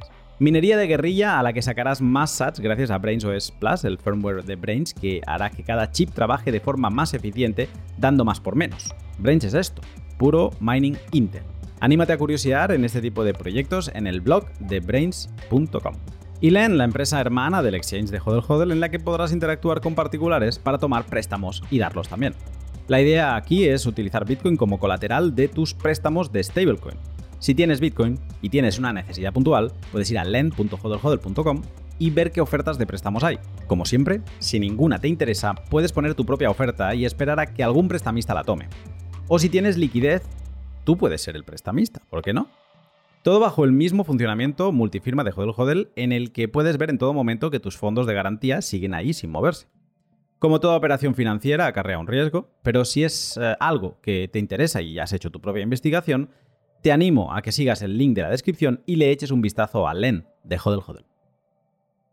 Y para terminar en este año, por restricciones y que está lleno de conferencias, te invito a que me acompañes este año a la que para mí fue mi experiencia vital de 2021. Anímate a venir a Adopting Bitcoin del 15 al 17 de noviembre en El Salvador su genial equipo ha habilitado un código de descuento del 21%, has de utilizar el código Lunático, y esta promoción no es tal porque no me pagan nada por ella y lo hago por gusto. Bueno, miento. En teoría el 21% de lo recaudado se me lo entregarán a mí, pero yo lo destinaré a apoyar proyectos de código abierto eh, que empujen mis mismos valores Bitcoin. Así que, ¿te animas a venir a El Salvador conmigo?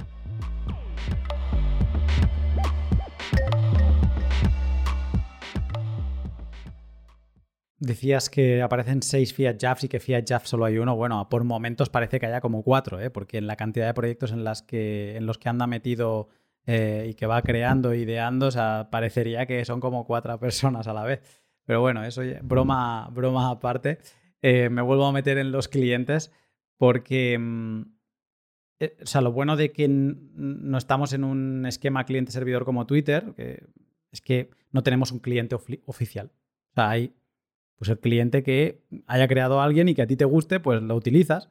Y si te interesa otra cosa, pues utilizas otro cliente que, apueste por esa cosa, como hablabas eh, tú antes de que se pueden crear hasta juegos de ajedrez, en, pues es otro cliente, ¿no? Entonces, como no hay ninguno oficial, te pregunto, ¿qué clientes me recomiendas? Quizá un poco de más fácil a más complejo, o bueno, ordénalo como quieras, pero hasta ahora venimos hablando de mucha técnica, de mucho mm, tal. Eh, ahora quizá esta es la parte más de tocar, de ver, ¿no? De por qué cliente me creo mi cuenta y por qué cliente entro a interactuar con Noster? Sí, depende de, qué tipo de interfaz andes buscando. Si te gusta la interfaz de Twitter, eh, probablemente prefieras Astral Ninja, astral.ninja sería el dominio. Si tienes iOS, si tienes un, celular de, Apple, pudieras descargarte la aplicación Damus. Yo personalmente no he visto la, interfaz como es, pero lo que tengo entendido es de una de las más bonitas y la, como la más mejor trabajada por JB55, que es eh, quien, la desarrolla. Yo personalmente uso un cliente que se llama Alfama, Alfa Ama.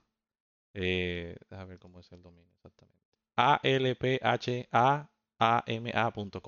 Es la dirección. Esa interfaz parece como una terminal. Es decir, se siente como que no estás en la web, sino que estás dentro de una terminal, que es bastante curiosa.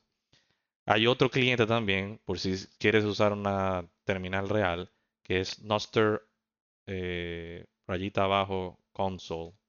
Esa versión es una aplicación hecha en Dart que puedes usar en la consola también. Hay, varios clientes más. Está More Speech, desarrollado por Roberts, eh, por Bob Martin, quien escribió el libro Clean Code y Clean Architecture. Eh, es la misma persona que reunió lo que son los principios Solid en programación. No sé si los conoces. Eh, él está desarrollando una aplicación para escritorio me parece que en el lenguaje Clojure, que se llama More Speech. Y la idea de él es que esto se vea como los, no sé si los BBS o los newsgroups de antaño. Ya esa interfaz es bastante, ya no se usa hoy día, pero él está creando algo así sobre Noster porque es posible. recientemente, eh, debido a un workshop que hizo Super Testnet en Texas, en Austin, Texas, una persona llamada Brill Sutton creó un nuevo cliente que se llama Enigma, que es un clon de Telegram. Entonces, si te, si te gusta más eso y no, necesariamente andas buscando como una interfaz así como de Twitter, te gusta más Telegram, pues enigma.io sería la, el cliente que te gustaría más. Ese está enfocado a canales, es decir, tú, lo que serían, perdón, chats grupales. Eh, si, ese, te llama más, entonces pudieras usar Enigma. Enigma también soporta mensajes entre personas, eh, mensajes privados. E, esto mm, es como se llama, eh, es todo un jardín de los clientes. Eh, yo llevo siguiendo Noster, creo que ahora hablo de memoria, lo voy a mirar mientras hablamos, pero creo que mm, a lo mejor desde finales del, del año pasado, quizás no sé si me estoy tirando un poco de la moto, pero bueno, ¿qué hace? Lo llevo viendo mm, hace un tiempo y ha evolucionado bastante en, cuanto a cantidad de clientes, ¿no? Y creo que es como algo de lo que cuando tú te pones en el grupo de Telegram a ver, hay pues más gente preguntando, oye, un cliente de Android? Que este no llega, ¿eh? de momento no está por llegar, es como de las preguntas más que más se lanzan. Eh, ¿Un cliente de Android? No, no hay, solo iOS, damos y tal. Y entonces, pero los clientes es algo que interesa, Y tenemos pues el cliente del ajedrez, el cliente, o sea que hay clientes que son clientes como el del ajedrez, que parece un simple juego, pero no, es, es un cliente. Y de hecho, pues si tienes a otra persona que le conoces, pues antes decíamos, pues está Ricardo, ¿no? Y tengo su clave pública, pues puedo echarme una partida. No sé si, si se puede ahora mismo como está, porque es un súper alfa, pero bueno, eh, teóricamente pues podrías jugar con otro usuario de, de Noster. Y eso está genial. Bueno, entonces hay como montón de clientes, quizá no, no, tantos como te puedas imaginar, a lo mejor no sé, hay 20, pues digo sin haberlo mirado, pero bueno, hay variedad y ya invito a poner unos recursos en la descripción de los que ha mencionado Ricardo y también otros que, alguna lista para quien quiera ponerse a investigar. Pero esto del enigma, porque mencionabas este último que se parece a Telegram y a mí esto me ha llevado a pensar varias cosas, pero para preguntarte esas, em, esas dudas, tengo que pasar a un tercer actor, ¿no? Hemos hablado de relays, hemos hablado de los clientes y ahora pasamos a los eventos, que son estos mensajes. O sea, la información que viaja entre eh, los que se envían los clientes a los relays y que los relays luego le devuelven a los, a los clientes, pues son los eventos. Entonces, eh, te leía en, este post eh, que tienen una anatomía, ¿no? O sea, tienen un ID, que es el hash, la llave del remitente, la fecha de creación, el contenido, las etiquetas, las firmas criptográficas. Y yo veo esto y la pregunta que se me viene es, mm, ¿hay diferentes tipos de eventos? ¿Existe esta estructura de etiquetas y demás para tener diferentes eventos? ¿O, un relay lo ve todo como un mismo tipo de evento? Pues sí, hay diferentes tipos de eventos. La estructura sigue siendo la misma. Cada evento sigue teniendo eh, un ID, que no, es más que el, hash del contenido completo del evento. Tiene la llave pública. Cada vez que envías un mensaje, incluyes tu llave pública dentro del mensaje. Tiene la fecha en la que lo creaste. Tiene también el tipo de evento que se llama kind en, en eh, que es un número, bueno, bastante grande. O sea, eh, se, pueden agregar muchísimos tipos de eventos a, a Noster realmente. Están las etiquetas. Las etiquetas te permiten a ti agregar metadata a cada uno de los, eh, eventos. Está el contenido, que es básicamente donde tú pondrías tu mensaje, lo que quieres decir. Y está la firma. Entonces serían todos los campos que tiene un, evento en Noster. De los tipos de eventos que hay, entonces hay, está el cero, que es para tú guardar tu metadata. Es decir, tu metadata como, como identidad. Ahí pones tu, una información breve sobre ti, tu nombre de usuario. Hay dos tipos de nombre que se pueden poner. Está el, nombre de usuario y está el nombre de display que quieres mostrar. Está también el tipo de evento texto, que es básicamente la nota de texto. Cualquier mensaje que, se, que envías en la red de, de Noster, tipo Twitter, es un tipo de evento 1. Ese es el, número que se utiliza. Está el tipo de evento 2, que es con el cual tú recomiendas, recomiendas un relay a, los que están a los que reciben tus mensajes. Entonces, es decir, si tú creas un nuevo relay hoy día, tú envías ese mensaje diciendo, hey, recomiendo este relay, conéctense. Entonces, quien quiera lo ve en su interfaz y le da simplemente un botón ahí. Ah, quiero conectarme a este relay también. Los relays almacenan información de marketing de otros relays, ¿eh? Sí, así es. Es una, es una manera de ayudar a la, eh, bueno, descubrir nuevos relays. Bueno, y si estamos hablando que, podremos en un futuro eh, tener en nuestro Umbrel eh, de turno nuestro propio, relay, y es el que acabamos utilizando Mm, pues nosotros, digamos, que querremos que nuestro público sepa que tenemos un relay, ¿no? Entonces entiendo que tendremos un mensaje enviado a todos los relays posibles con nuestra clave pública y, y con el tipo 2 diciendo este relay. Así es. Eh, hay varios más. Está el tipo 3, que es para guardar tu lista de contactos. Está el tipo 4, que es para mensajes privados entre personas. Eh, está el tipo 5, que es para borrar un evento anterior. Y este, evento un poco interesante, que me gustaría abordar un poquito más. En, en no es posible realmente borrar nada. Porque luego de que envías un mensaje y lo colocas en un relay y ese mensaje fue eh, enviado ¿verdad? a otros clientes, ya no hay manera de tú decirle a esos clientes, hey, eh, borren ese mensaje. que no era. Que sí, puse una palabra que no iba, quiero arreglar. Entonces, eh, lo que ocurre es que el elemento 5 es simplemente como un pedido a los clientes. Hey, borren este mensaje porque lo, quiero sacar de circulación. Pero eso no significa que eso va a ocurrir. Es prerrogativa de cada cliente implementar ese tipo de evento y borrar el evento de la interfaz del usuario. Lo que puede ocurrir es que en la interfaz del usuario simplemente se vea este mensaje ha sido borrado o fue solicitado para que fuera borrado. Pero igual te puede permitir ver porque es que no se puede borrar el original. Bueno, eso está bien. Está bien porque es un poco el mm, botón edit que se lleva pidiendo en Twitter mm, dos mil millones de años, ¿no? Te equivocas y una cosa que, por ejemplo, que tiene bien Staker News eh, es que te da unos minutos para editar el post que hayas hecho, ¿no? Eh, pues eso podría ser una buena solución, ¿no? Pero en este caso, pues bueno, mira, tienes el error, tienes lo que lo borras y luego pues publicas la rectificación si es que ha sido un error ortográfico, una errata o lo que sea. Bueno, eh, lo que entiendo es que habrá relays que dirán, yo no borro nada. Yo me quedo con todo porque yo soy una máquina de almacenar todo lo que se ha publicado y por eso, ¿no? Lo que tú venías a decir ahora, que eso de borrar es entre comillas, es como indicarle al relay, no lo muestres, que no es información correcta, pero ah, será el relay el que decida qué almacenar y qué no. Sí, de hecho el, el relay no debe de borrar. Cuando recibe un evento de tipo 5 no debe de borrar el mensaje original, sino que solamente debe de incluir el mensaje 5 cuando se pida el otro. Eso es lo que debe de Entiendo. ocurrir. Sí, sí. Entiendo.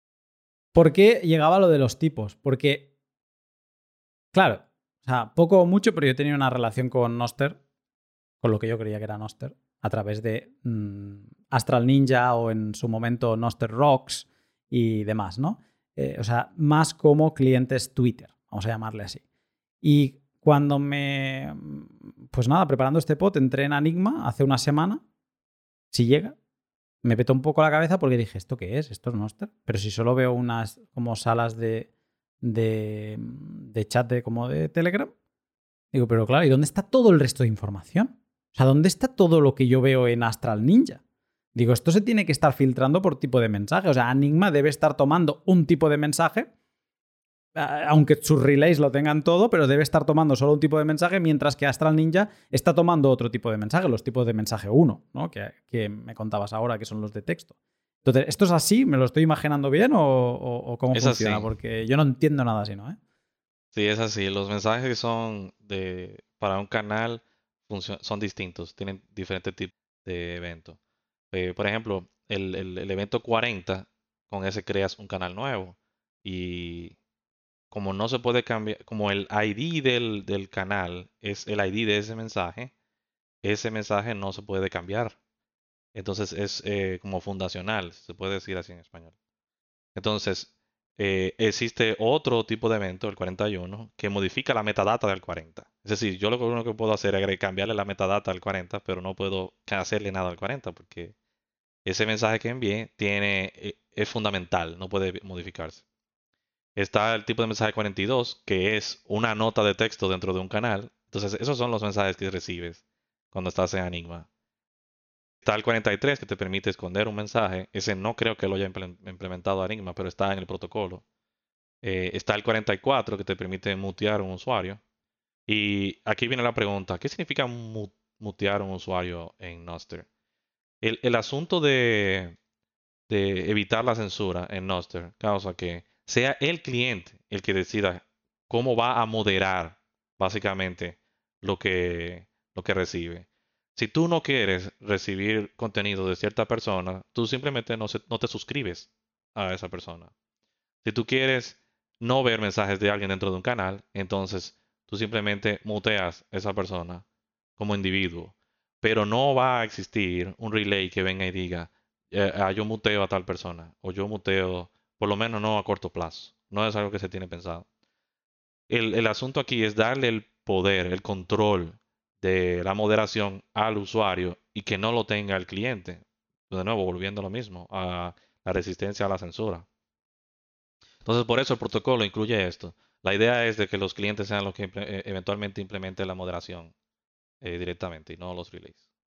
Hablabas ahora del que el de ocultar mensajes que crees que Enigma no lo tiene implementado, pero que sí que está en el protocolo. Pero eh, ¿qué pasa? Que en el protocolo alguien pensó los números y, mm, o sea, pensó diferentes usos, ya estableció esos números y entonces está hay números que están esperando y usos que están esperando que alguien venga y los tome y los implemente o no.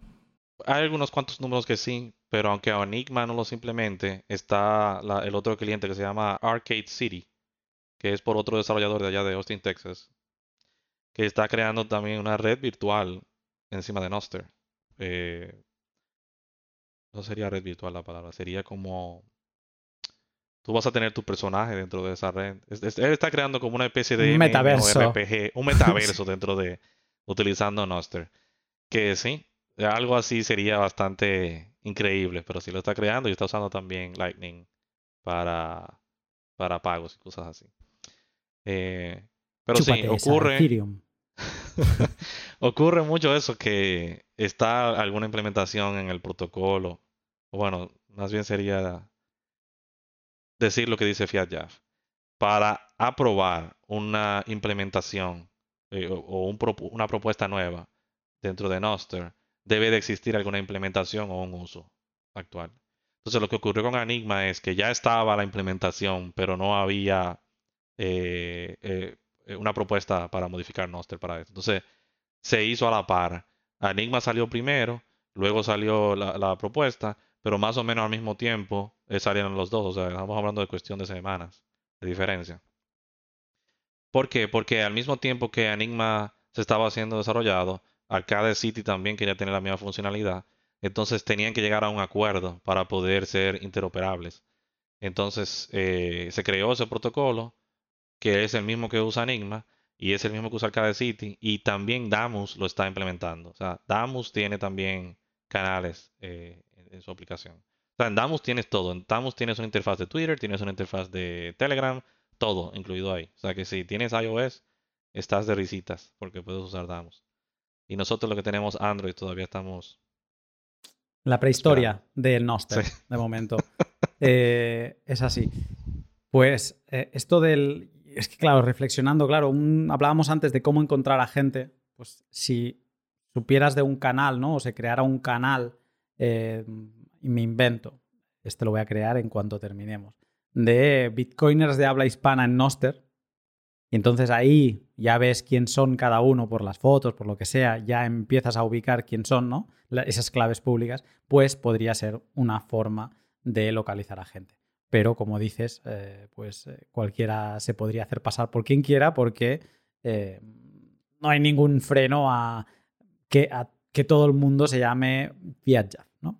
Entonces, bueno, también pero hay, un filtro, o sea, entiendo que también se podrá banear en estos grupos y demás, ¿no? Porque si de golpe ves que se te conectan 87 Fiat Jobs, pues entiendo que habrá una manera de eh, cancelar esas claves públicas. A que Del lado del usuario. Del lado del usuario. Sí. no, no es factible hoy día poder moderar de esa forma eh, un canal. Pero sí, sí es posible que vengan canales privados en un futuro. Donde... Por invitación. Tienes que, exacto, por invitación o con una contraseña, eh, puedes entrar a ese grupo y luego entonces, si ya no te quiere el, dueño de ese canal, te puede expulsar. Pero eso todavía hoy día no existe. Lo que existe son eh, grupos públicos o canales públicos, como quieran decirlo. Vale. Eh, me gusta, ¿eh? Y entiendo que quien nos esté escuchando y no haya visto nunca Noster o haya experimentado, porque esto con ver no es suficiente, has de ponerte a toquetear y saltar de uno a otro e ir probando.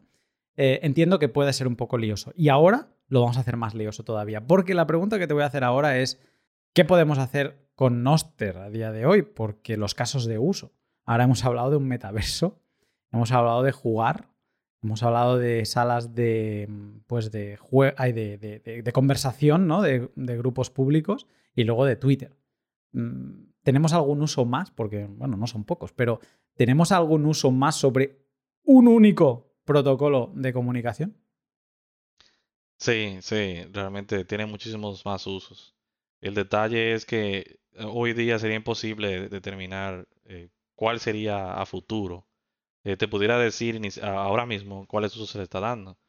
se está usando para crear páginas web, es decir, un mensaje tiene el contenido HTML de lo que sería una página web y, sería, eh, y es trivial mostrar ese contenido como una página. Entonces, eso pudiera ser. Eh, se pueden crear foros. ¿Pero no hay límite de tamaño en el mensaje o, cómo va esto? Los límites de tamaño no los implementa el, el perdón, no está en el protocolo. Los, los límites los impone las implementaciones de Relay. Es decir, que si tú quieres hostear una página web usando Noster, tú tendrías que quizás modificar un relay para que te permita, no sé, tener mensajes de tamaño. ¿Qué tanto sería, qué tan grande sería una página web? No sé, digamos que, lo puedas llevar hasta un megabyte. El Twitter de las páginas web. El Twitter de las páginas web. Pero, eh, como te digo, el protocolo no pone límites, lo pone el relay, así que es cuestión de tú descargar la implementación. Si tienes que hacerle una modificación a alguna variable que, que limita el tamaño, lo haces ahí y luego corres el relay y ya tienes, eh, ya tienes el soporte para eso. Canales de noticias, es posible. Salas de chat públicas, ya eso lo vimos con Enigma. Eh, otro de los usos que ya hemos visto es mensajería directa, instantánea, eh, juegos, colaboración en tiempo real, un clon de Uber. Es decir, que tú puedes pedir, tú puedes enviar tu, tu localización a través de Noster y los drivers también. Y con esto crear una aplicación donde básicamente buscas drivers y, te conectas con ellos y tienes tu ride. Todo esto lo puedes hacer a través de Noster. Eh, lectores de, de, RSS también. Eh, Fiat Jazz creó un como una especie de relay, pero especializado, donde tú agregas la dirección eh, de, bueno, de, un feed RSS, Atom, y esa aplicación crea una llave pública para ese feed, una, una clave pública única, y si te conectas, perdón, si te suscribes a esa llave pública y a ese relay, empiezas a recibir las, los artículos que se publican en, esa, en ese RSS que está genial. Eh, CoinJoin, también hay una implementación de CoinJoin. Yo no la he investigado a fondo, pero existe y sé que está funcionando. Ah, se puede usar también para automatización y domótica. Eh, yo eh, particularmente puedo enviar comandos a través de, de, Noster y puedo apagar y prender las luces. si, si estuviéramos haciendo algo en vivo donde se vieran las luces, te enseñara. ah, pero... espera, espera un momento aquí algo de domótica he toqueteado en el último tiempo, después de caer un poco por la madriguera de la minería y el tema de optimizar, pues que si se genera tanta energía, pues que se active esto, qué tal. Y un poquito lo vengo entendiendo, ¿no? Que si los diferentes programas y demás.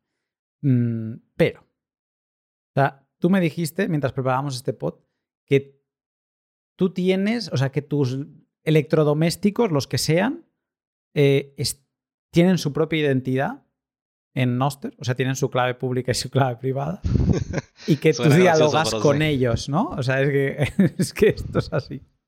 así es. Yo puedo decirle eh, a las luces de la oficina eh, que se apaguen o se prendan. Tengo varias luces aquí. Puedo también eh, saber cuando se prende o se apaga el, el dishwasher, la lavadora de platos. Sí, sí, sí. Eh, esto ocurrió porque me, me, iba a acostar sin poner la lavadora de platos al final del día y se me olvidaba. Estabas en la cama y no te querías salir y dijiste, le envío un mensaje. No, en serio. Sí, lo, que no he podido es eh, encenderla desde la cama, pero ah. igual porque también hay que revisar que todo esté dentro ya, dentro de la lavadora. Pero el problema más grande era irse a dormir sin saber si la había prendido o no y tener que pararme otra vez a ver la lavadora. Entonces, eh, lo que hice fue que cada vez que la lavadora enciende, me envía un mensaje. Y cuando termina de trabajar, cuando termina el ciclo, entonces me manda otro mensaje diciéndome que ya lavó mis platos. Y, esa fue la automatización que, hice con la lavadora. Pero así tengo otras cosas en la casa también que me dicen la temperatura y todo eso. Y todo eso lo puedo enviar a través de, de.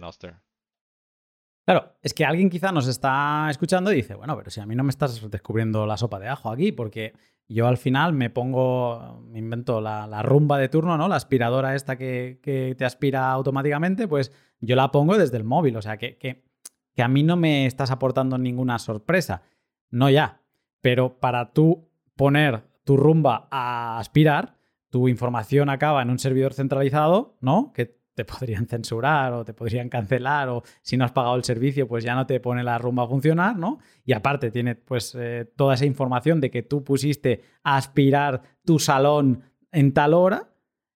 Aquí lo que estamos hablando es que hemos creado una arquitectura cliente-servidor, pero que mm, digamos que tiene esos componentes de descentralización porque tú se lo envías a quien quieras, ¿no? Y ese quien quiera no tiene por qué saber que esa identidad es un electrodoméstico, a lo mejor hay pistas mm, por las que entender que eso es un bot, pero no tiene esa información y no sabe, eh, o sea, no tiene herramientas, digamos, para censurarte como veníamos contando ahora. O sea, es esto que claramente lo estamos viendo en un sistema de tradicional centralizado de cliente-servidor, ahora mismo lo podemos hacer igual por una arquitectura cliente-servidor mm, distribuida que yo creo que sería una buena palabra, con resistencia a la censura casi plena, plena porque desde el punto de vista te puedes montar tu propio relay y a tomar por saco todo, y los mirros que hablábamos antes. Entonces, esto es alucinante, porque es que estamos, o sea, nos estamos saltando a la torera las infraestructuras eh, propietarias de, todas estas cosas, entiendo que las que son 100% propietarias, pues no tendrás manera de poderte comunicar con los aparatos, pero yo creo que la gran mayoría de estos aparatos ya vienen con, siguiendo unos protocolos tipo, eh, porque está, creo que se llama Home, ¿cómo se llama la aplicación? Está Home Assistant, ¿no? Sí, eh, casi todos los aparatos quieren funcionar con esta aplicación. Entonces, digamos que, lo que estamos es rompiendo las cadenas de esas conexiones con estas empresas y haciéndonoslo nosotros sobre una arquitectura distribuida resistente a la censura. O sea, esa es la maravilla de todo lo que estamos hablando. Así es. Yo puedo conectar de cualquier electrodoméstico que tenga a Home Assistant y Home Assistant conectarlo a, a Noster.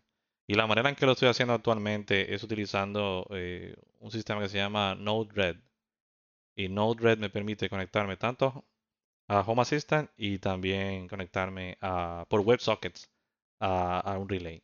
Esa es la tecnología que utiliza Noster para conectarse, son WebSockets. Y eso es lo divertido de todo, que los navegadores soportan WebSockets, todos los lenguajes de programación eh, actuales soportan WebSockets. Entonces cualquiera puede crear un cliente de WebSockets con cinco líneas de código, básicamente. Eso sería casi todo para lo mínimo necesario, cinco líneas de código. Entonces, eh, es tan sencillo como eso. Eso permite que cualquiera pueda desarrollar cualquier aplicación sobre Noster. Porque lo que está, lo que está ocurriendo es que tú ahora puedes utilizar un, un mensaje de comunicación donde es otro el que te permite a ti colocar los mensajes ahí. Es decir, no tienes tú que correr un relay, sino que utilizas un relay que ya existe y a través de ese relay comunicas todo lo, que tengas. Y eso es muy poderoso realmente. Nadie puede evitar que no lo puedas hacer. Entonces, te da una libertad enorme al nivel, a, nivel de, de, crear sistemas. Em, hay un último punto que quiero tocar que sería como ese, o sea, de momento hemos montado toda la infraestructura, pero no tenemos actores, porque tenemos relays, tenemos clientes, tenemos los mensajes, pero falta el usuario que ponga a crearse mensajes y, y hacer funcionar clientes y servidores. Entonces, los usuarios, yo la duda que me queda, la duda más grande, es que, claro, yo me creé en su día pues esta identidad, mi clave privada y mi clave pública, que entiendo, eh, y además he leído por el grupo que es así, que tú es un número de 256 bits, de, 32 bytes, igual que creamos una clave privada de, de, Bitcoin, pues tú necesitas una generación de números aleatorios que los puedes generar, o sea, tú te podrías generar tu clave privada en Noster con una moneda también, ¿vale? Igual que en Bitcoin. Y mm, a partir de ahí, pues ya tienes tu identidad. Y lo que pasa es que te conectas al grupo de Telegram, ves clientes que van saliendo y vas como loco. Quieres probarlos todos. Y aquí es una locura. Porque sí, te puedes loguear a todos con tu clave pública, pero si quieres escribir, si quieres interactuar, necesitas tu clave privada. Y aquí el, el miedo que a mí me da es que yo al menos de forma totalmente reckless, temeraria, he estado poniendo mi clave privada. O sea, lo que no haría nunca en mi vida con Bitcoin, en Noster lo he hecho. Me he estado, ah, mira, pues este cliente nuevo, venga, pues clave privada, control C, control V, así, ¿no? Y claro, eso está muy bien para un inicio, pero luego, mm, o sea, llegamos, da la sensación, o sea, si te empiezan a conocer por una clave eh, pública, pues claro que siempre te puedes cambiar y cambiar ese archivito que te verifica en tu página web y bla, bla. Pero mm, aquí digamos que hay un riesgo al robo de identidad. Podría ser así. Em, no sé, o sea, ¿esto está pensado mejorarse de alguna forma o, va a ser así de reckless siempre? Sí, por supuesto. Eh, se está pensando en crear lo que es una eh, Web of Trust. básicamente si yo te conozco a ti, yo no, no sé exactamente cuál sería el detalle, pero yo pudiera tener una lista de cuáles son las personas en las cuales yo confío, o pudiera firmar, por ejemplo, un evento tuyo diciendo que yo confío en ti. Todavía el, el, mecanismo no, no, se conoce, pero entendemos que va a ser algo así como una web of trust. Entonces, a través de eso es que tú vas a poder determinar eh, en quién confiar o no, porque, o no en quién confiar, sino eh, qué grado de confianza le puedes tener a, alguien, ¿verdad? Porque eso lo que te puede dar son grados. Si te toma Si tú ves que tú estás hablando con un Fiat Jaff y ese Fiat Jaff te dice que está a tres nodos de distancia, pero tú sabes que tú lo sigues, o sea que debe de estar a uno, pues ese no es el Fiat Jaff con el que tú estás, hablas normalmente. Eso te pudiera ayudar en ese sentido. Eh, algo que, te escuché decir de cómo crear las, las eh, llaves privadas y todo eso, es, y, quería hacer un paréntesis, pero te dejé terminar, es que hoy día tú puedes usar Albi, el, wallet Albi, para crear tu identidad en Noster. Es decir, que usando el mismo wallet, eh, puedes iniciar sesión en, Astral Ninja o cualquiera de tus clientes que son web. También existe una extensión web que se llama, creada por FiatJav, que se llama eh, NOS 2X, eh, NOS 2X. Y la puedes descargar para Brave y para Google Chrome. Para Firefox no funciona muy bien. Y así que yo tuve que instalar Brave para poder usar esa extensión. Pero el asunto es que tú guardas tu llave privada en esa extensión y cada vez que tú vas a enviar un mensaje, eh, a, encriptar un mensaje en la red, perdón, a firmar un mensaje en la red, tú utilizas la extensión para firmar por ti. Entonces le entregas el mensaje a la extensión, la extensión lo firma porque es la única que tiene la llave privada tuya y devuelve el mensaje ya firmado a la aplicación que lo necesita. Y ese, ese proceso protege tu llave privada porque ya no lo, no lo estás entregando a cualquier página, cualquier cliente, sino que está en una extensión, así mismo como tienes un wallet como extensión en el navegador. Pero ahora mismo es como te decía, ¿no? O sea, es, eh, o sea, es reckless total. Estamos en esa fase de que entiendo que no debo ser yo que no tengo ni idea de Noster, sino que todo el mundo debe estar igual. Eh, o sea, con clientes locales, si tienes un entorno seguro y eh, estás bastante seguro de que sea así, pues sin problema, ¿no? Pero si estás metiéndote en webs y demás, bueno, también es lo mismo. O sea, si tú crees que tu ordenador pues está bien, pues te la juegas como menos, ¿no? Pero estamos todos igual, entiendo. Hasta Fiat Jaff está igual que, yo. Ya se ha visto gente que ha colocado su llave privada en un mensaje y lo ha enviado por la red. Ha ocurrido. o sea que tampoco es descabellado que eh, copiando y pegando termines pegando la llave privada donde no va. Entonces, eh, sí, hay que hacer eh, un mejor trabajo ahí a nivel de, extensiones y protegiendo la, llave privada. Pero había algo más que quería comentarte sobre eso de, crear la llave privada y, tenerla. Es que no, en Noster no, no es necesario que tú tengas una única llave pública. Es decir, que ates toda tu identidad a una llave pública sino que eh, o que, te, o que te amarres a una sola. Para mí, eso es un error del ser humano, querer como, porque es un número del cual eh, hoy, hoy, hoy, hoy tenemos, pero mañana cambio de teléfono y no puede ser que yo me desconecte del mundo entero simplemente porque me cambié. Entonces, una de las cosas que se está trabajando también es en poder migrar de una llave a otra. Y aunque eso no está todavía en el protocolo, es algo que se tiene en mente porque eh, yo particularmente he migrado de una llave eh, pública a otra o llave privada a otra. ¿Y, por qué lo hice? Bueno, mi primera llave no tenía proof of work. Es decir, empezaba como con un 2 o algo así. Y yo dije, no, déjame yo minar mi llave pública para que tenga 32 ceros. Que hoy día probablemente eh, es significativo, pero quizá en un futuro sea, no sé, de mala calidad. ¿Quién sabe? ¿Verdad? Porque no sabemos cuánto, ¿Cuánto? Va a la... Eso me tardó como 24 horas aproximadamente, mirar esa llave. O sea, no, está tan mal. Un poco demasiado para el usuario común y corriente, pero yo, friki al fin, tuve que hacerlo. Entonces miné mi llave y migré todo, todos mis, mis followers a la nueva, a la nueva llave. Y, y nada, el, el, el, asunto está ahí. Yo, yo lo que hice fue que en mi identidad anterior dije, mi nueva identidad es tal, como no existe todavía nada de eso por protocolo, así que quien quiera seguirme me sigue aquí. Y, básicamente como que hice cuenta nueva eh, hasta cierto punto. Y, y nada, pero no estoy atado a una sola llave.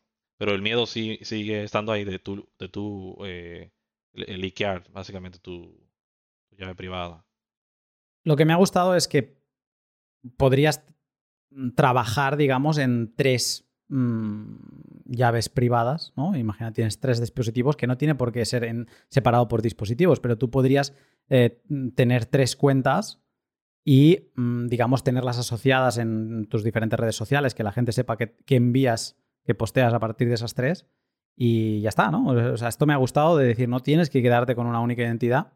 Si tú eres, pues, o sea, es que puedes enviar mensajes desde, desde tres. Hacer tres follows, o sea, no cuesta nada, no cuesta dinero los follows en, en Noster. Sí, y depende del uso que quieras darle. Puedes tener una llave pública para hacer pruebas, puedes tener una llave pública para un público en específico, otra llave pública. En inglés, en español, ¿no? Lo que a veces hace también en, en Twitter. Eso está eso está súper bien.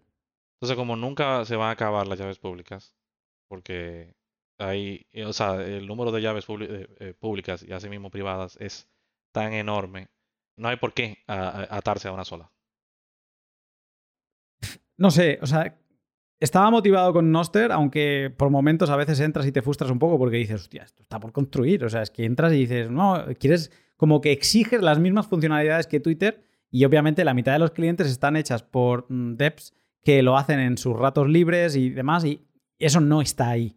Hay otras, pues como Damus, que decías tú ahora para iOS, que parece que es la que está más pulida, está William Casarin ahí dándole bien y eh, entonces Mm, pues bueno, vamos a ir viendo cómo esto va evolucionando. Estamos, aunque tiene un año y poco el protocolo, finales de 2020, sí, no, pues casi ya dos años, estamos en el inicio, o sea, estamos en un bebé total, ¿no? Entonces esto va evolucionando, pero aún así estoy como muy motivado y más después de, haberte escuchado. Yo quizá querría cerrar, después de toda esta visión que hemos hecho del, del protocolo y de los clientes y demás, en por qué animarías a alguien que nos haya escuchado hasta aquí a, pues, a mojarse, a entrar a, Telegram, a informarse un poco más y, a empezar a utilizar Noster? Bueno, alguien que esté buscando eh, tener resistencia a la censura de ahora hacia el futuro, porque el problema es que eh, damos por sentado, ¿verdad?, el acceso que tenemos hoy día, pero no sabemos si mañana vamos a ser censurados. El problema es que no sabemos cuándo eso va a ocurrir. Entonces, como eso puede que, se, que ocurra, no, no es cuestión de, de cuándo, sino, si, perdón, no es cuestión de si va a ocurrir o no, sino de cuándo te va a ocurrir. Es mejor prepararse. Entonces, Nostr es una red que le permite a todo el mundo, desde hoy día, comunicarse sin miedo a que sea censurado en un futuro. Entonces, el que tenga, no, no por miedo, sino el que quiera protegerse y diversificar su comunicación en el Internet, que empiece a usar. Nostr hoy Quizás sea chiquito, quizás sea poco, pero irá creciendo a medida que la gente lo va adoptando. Y eventualmente, la esperanza es esa, que tome por sorpresa las demás redes sociales. Y fíjate que muchas veces uno quiere estar en la red social Twitter porque todo el mundo está ahí. Pero una de las cosas que está haciendo Noster es creando puentes entre Twitter y Noster, entre otras redes sociales, entre IRC y Noster, entre, bueno, un, puente que yo creé recientemente es SMTP a Noster. Es decir, que tú puedes enviar un correo electrónico a, una, a tu dirección pública, arroba la dirección de, del relay que tengo, wolves.space, y recibes el email como un mensaje privado. Es decir, que puedes ir poquito a poquito saliendo de todas otras redes sociales y llevando todo a Noster, lo que no puedes hacer con las demás redes sociales. Es decir, que Noster se puede convertir en ese punto medio donde, donde todo llega, donde todo lo recibes que para mí uh, por un buen tiempo fue Telegram. Yo llegué a conectar muchas redes sociales, muchas cosas, Hacker News a Telegram. Ahora mismo tengo también Stacker News en Telegram. Tengo, pero, pero poquito a poquito lo voy eh, haciendo mi, mi centro eh, global de comunicación, porque así lo permite el protocolo. Entonces, teniendo esa oportunidad, es bueno empezar a tomar oportunidad de ella. Y lo dejaré ahí. Creo que no se puede terminar mejor. Em, solo como dato lo he encontrado. Mi primer post, mi Hello World en Noster es del 28 de abril, o sea, sí, efectivamente no era en 2021, era en, primavera de 2022. Pero ya te digo, no le he dedicado toda la atención hasta casi la preparación del pod y los diferentes documentos que he ido leyendo en este tiempo. Pero me has dado muchas ganas, no solo de estar más atento y de publicar más, sino de tomar parte. No sé, ya veremos. Pero ha sido muy motivador y te agradezco desde ya este, estas eh, hora y tres cuartos que te he conseguido robar. Gracias a ti por la invitación y espero volver algún día eh, de nuevo otra vez al, podcast. Tendremos que hacer una actualización de aquí un año, de un año y medio, dos. tenemos que hacer una actualización a ver cómo está esto de, de Noster. Por supuesto. Ricardo, muchas gracias. Estamos en contacto. Gracias a ti.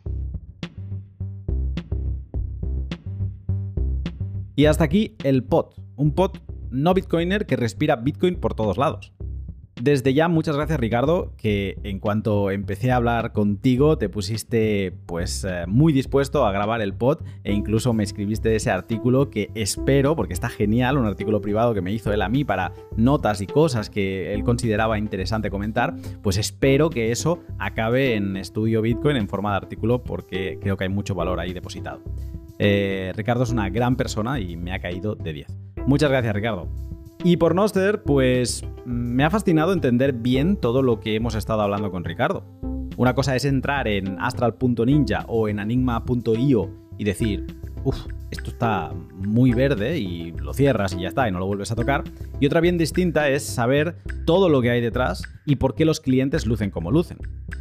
Después de escuchar a Ricardo, he iniciado sesión en alfaama.com, el cliente que él decía que utilizaba, y aunque no acabo de entender bien su funcionamiento, me ha parecido muy atractiva su imagen tipo terminal. Siguiente paso va a ser instalar el cliente nativo de terminal y echarle un vistazo también a ver qué tal, qué tal fluye. No sé si es por su diseño distribuido y abierto, o quizá por la inteligente arquitectura escogida y también por el talento que veo que está dedicando cada vez más horas y tiempo libre a desarrollar clientes y mm, relays de Noster, pero estoy muy bullish con este protocolo. Queda por ver qué tracción gana y si consigue arrastrar Network Effect de otras plataformas, pero escuchando a gente como GB55, William Casarin, Parece que personas que tienen vetado Twitter, como los ciudadanos chinos, ya utilizan Noster para comunicarse y, no sé, quién sabe, quizá un conflicto con bloqueo de redes sociales pues ponga en el escaparate a Noster y sea como su lanzamiento. Sea como sea, yo no le voy a quitar el ojo y desde ya podéis seguirme en la PubKey que he dejado en la descripción del podcast. Y también uniros al primer grupo de Bitcoin 2140 que he creado en enigma.io si hemos de ser pioneros, pues let's pioneer. Este podcast, como siempre, ha sido posible gracias a mis Patreon. Muchas gracias a todos los que seguís apoyándome mes a mes con 2, 5, 10 o 35 euros. Muchísimas gracias por permitirme dedicarme a lo que más me gusta, que es a estudiar y compartir todo lo relacionado con Bitcoin, la soberanía y la libertad. Si quieres apoyarme mientras recibes un montón de contenido a cambio, te animo a que le eches un vistazo a mi Patreon. Lo llevo manteniendo desde inicios de 2020, creo que desde la primera semana de enero de 2020, y en él encontrarás una guía para principiantes, por ejemplo, con 11 artículos que te llevan de la mano hasta los detalles más profundos de bits y bytes de una transacción. También tienes artículos de criptografía y muchas otras cosas más como el podcast exclusivo Mempo.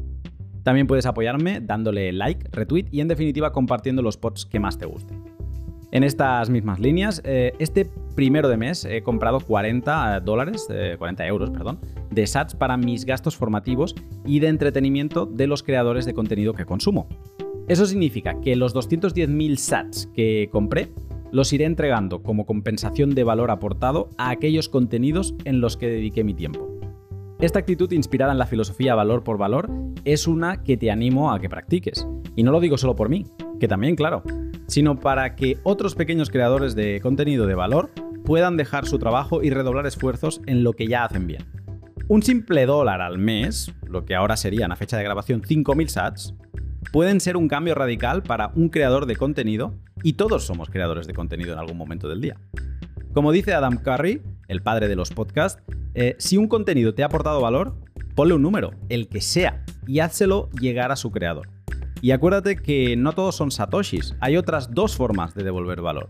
Puedes devolver valor con tu tiempo y también con tu talento. Que junto al tesoro, que son los satoshis, son las formas del valor que puedes devolver a tus creadores favoritos. Tiempo, talento y tesoro. Estos últimos días he empezado a controlar muy de cerca, con nuevas herramientas, todos los boosts y streams de sats que me enviáis por Fountain, Breeze, Albi y demás. Y desde el L163 ahora puedo ver el registro, o sea, el último pod, ¿eh? ¿Eh? pues desde ese último pod ahora puedo ver el registro de contribuidores top, los que más contribuyen, y también en qué momento del podcast me llegó ese boost, que eso está muy bien porque puedo ver la línea temporal, ver cuánto recibo en cada momento y en qué momento, el minuto 37, ahí te enviaron un boost. Pues también lo veo, ¿no? Veo en ese momento y eso está genial. Desafortunadamente no puedo ver el histórico desde 2020, pero bueno, será también cuestión de ir sumando y hacer, eh, utilizarlo como ejercicio. Ahora mismo el top 5 eh, del ranking de contribuciones, sumando streams y boost, es, de menos a más, eh, en quinta posición, Bit Bit Bit, que abre la clasificación con 495 sats aportados. Eh, luego está PRV Sats, que por cierto, muchas gracias por el mensaje que me enviaste, me gustó mucho y me alegro que encuentres hueco en tu preciado fin de semana para mi pod.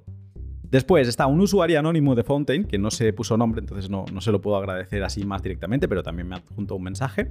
Manu Ferritano, que le mando un abrazo.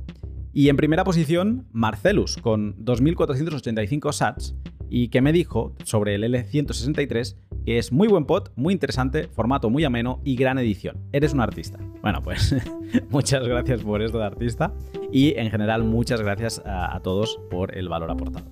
Y después de esta otra madriguera en la que estoy cayendo y de la que te hablaré pronto, con todas sus herramientas y todos los tools para que tú como creador de contenido pues también eh, las utilices, pues ahora sí, hasta aquí el pod.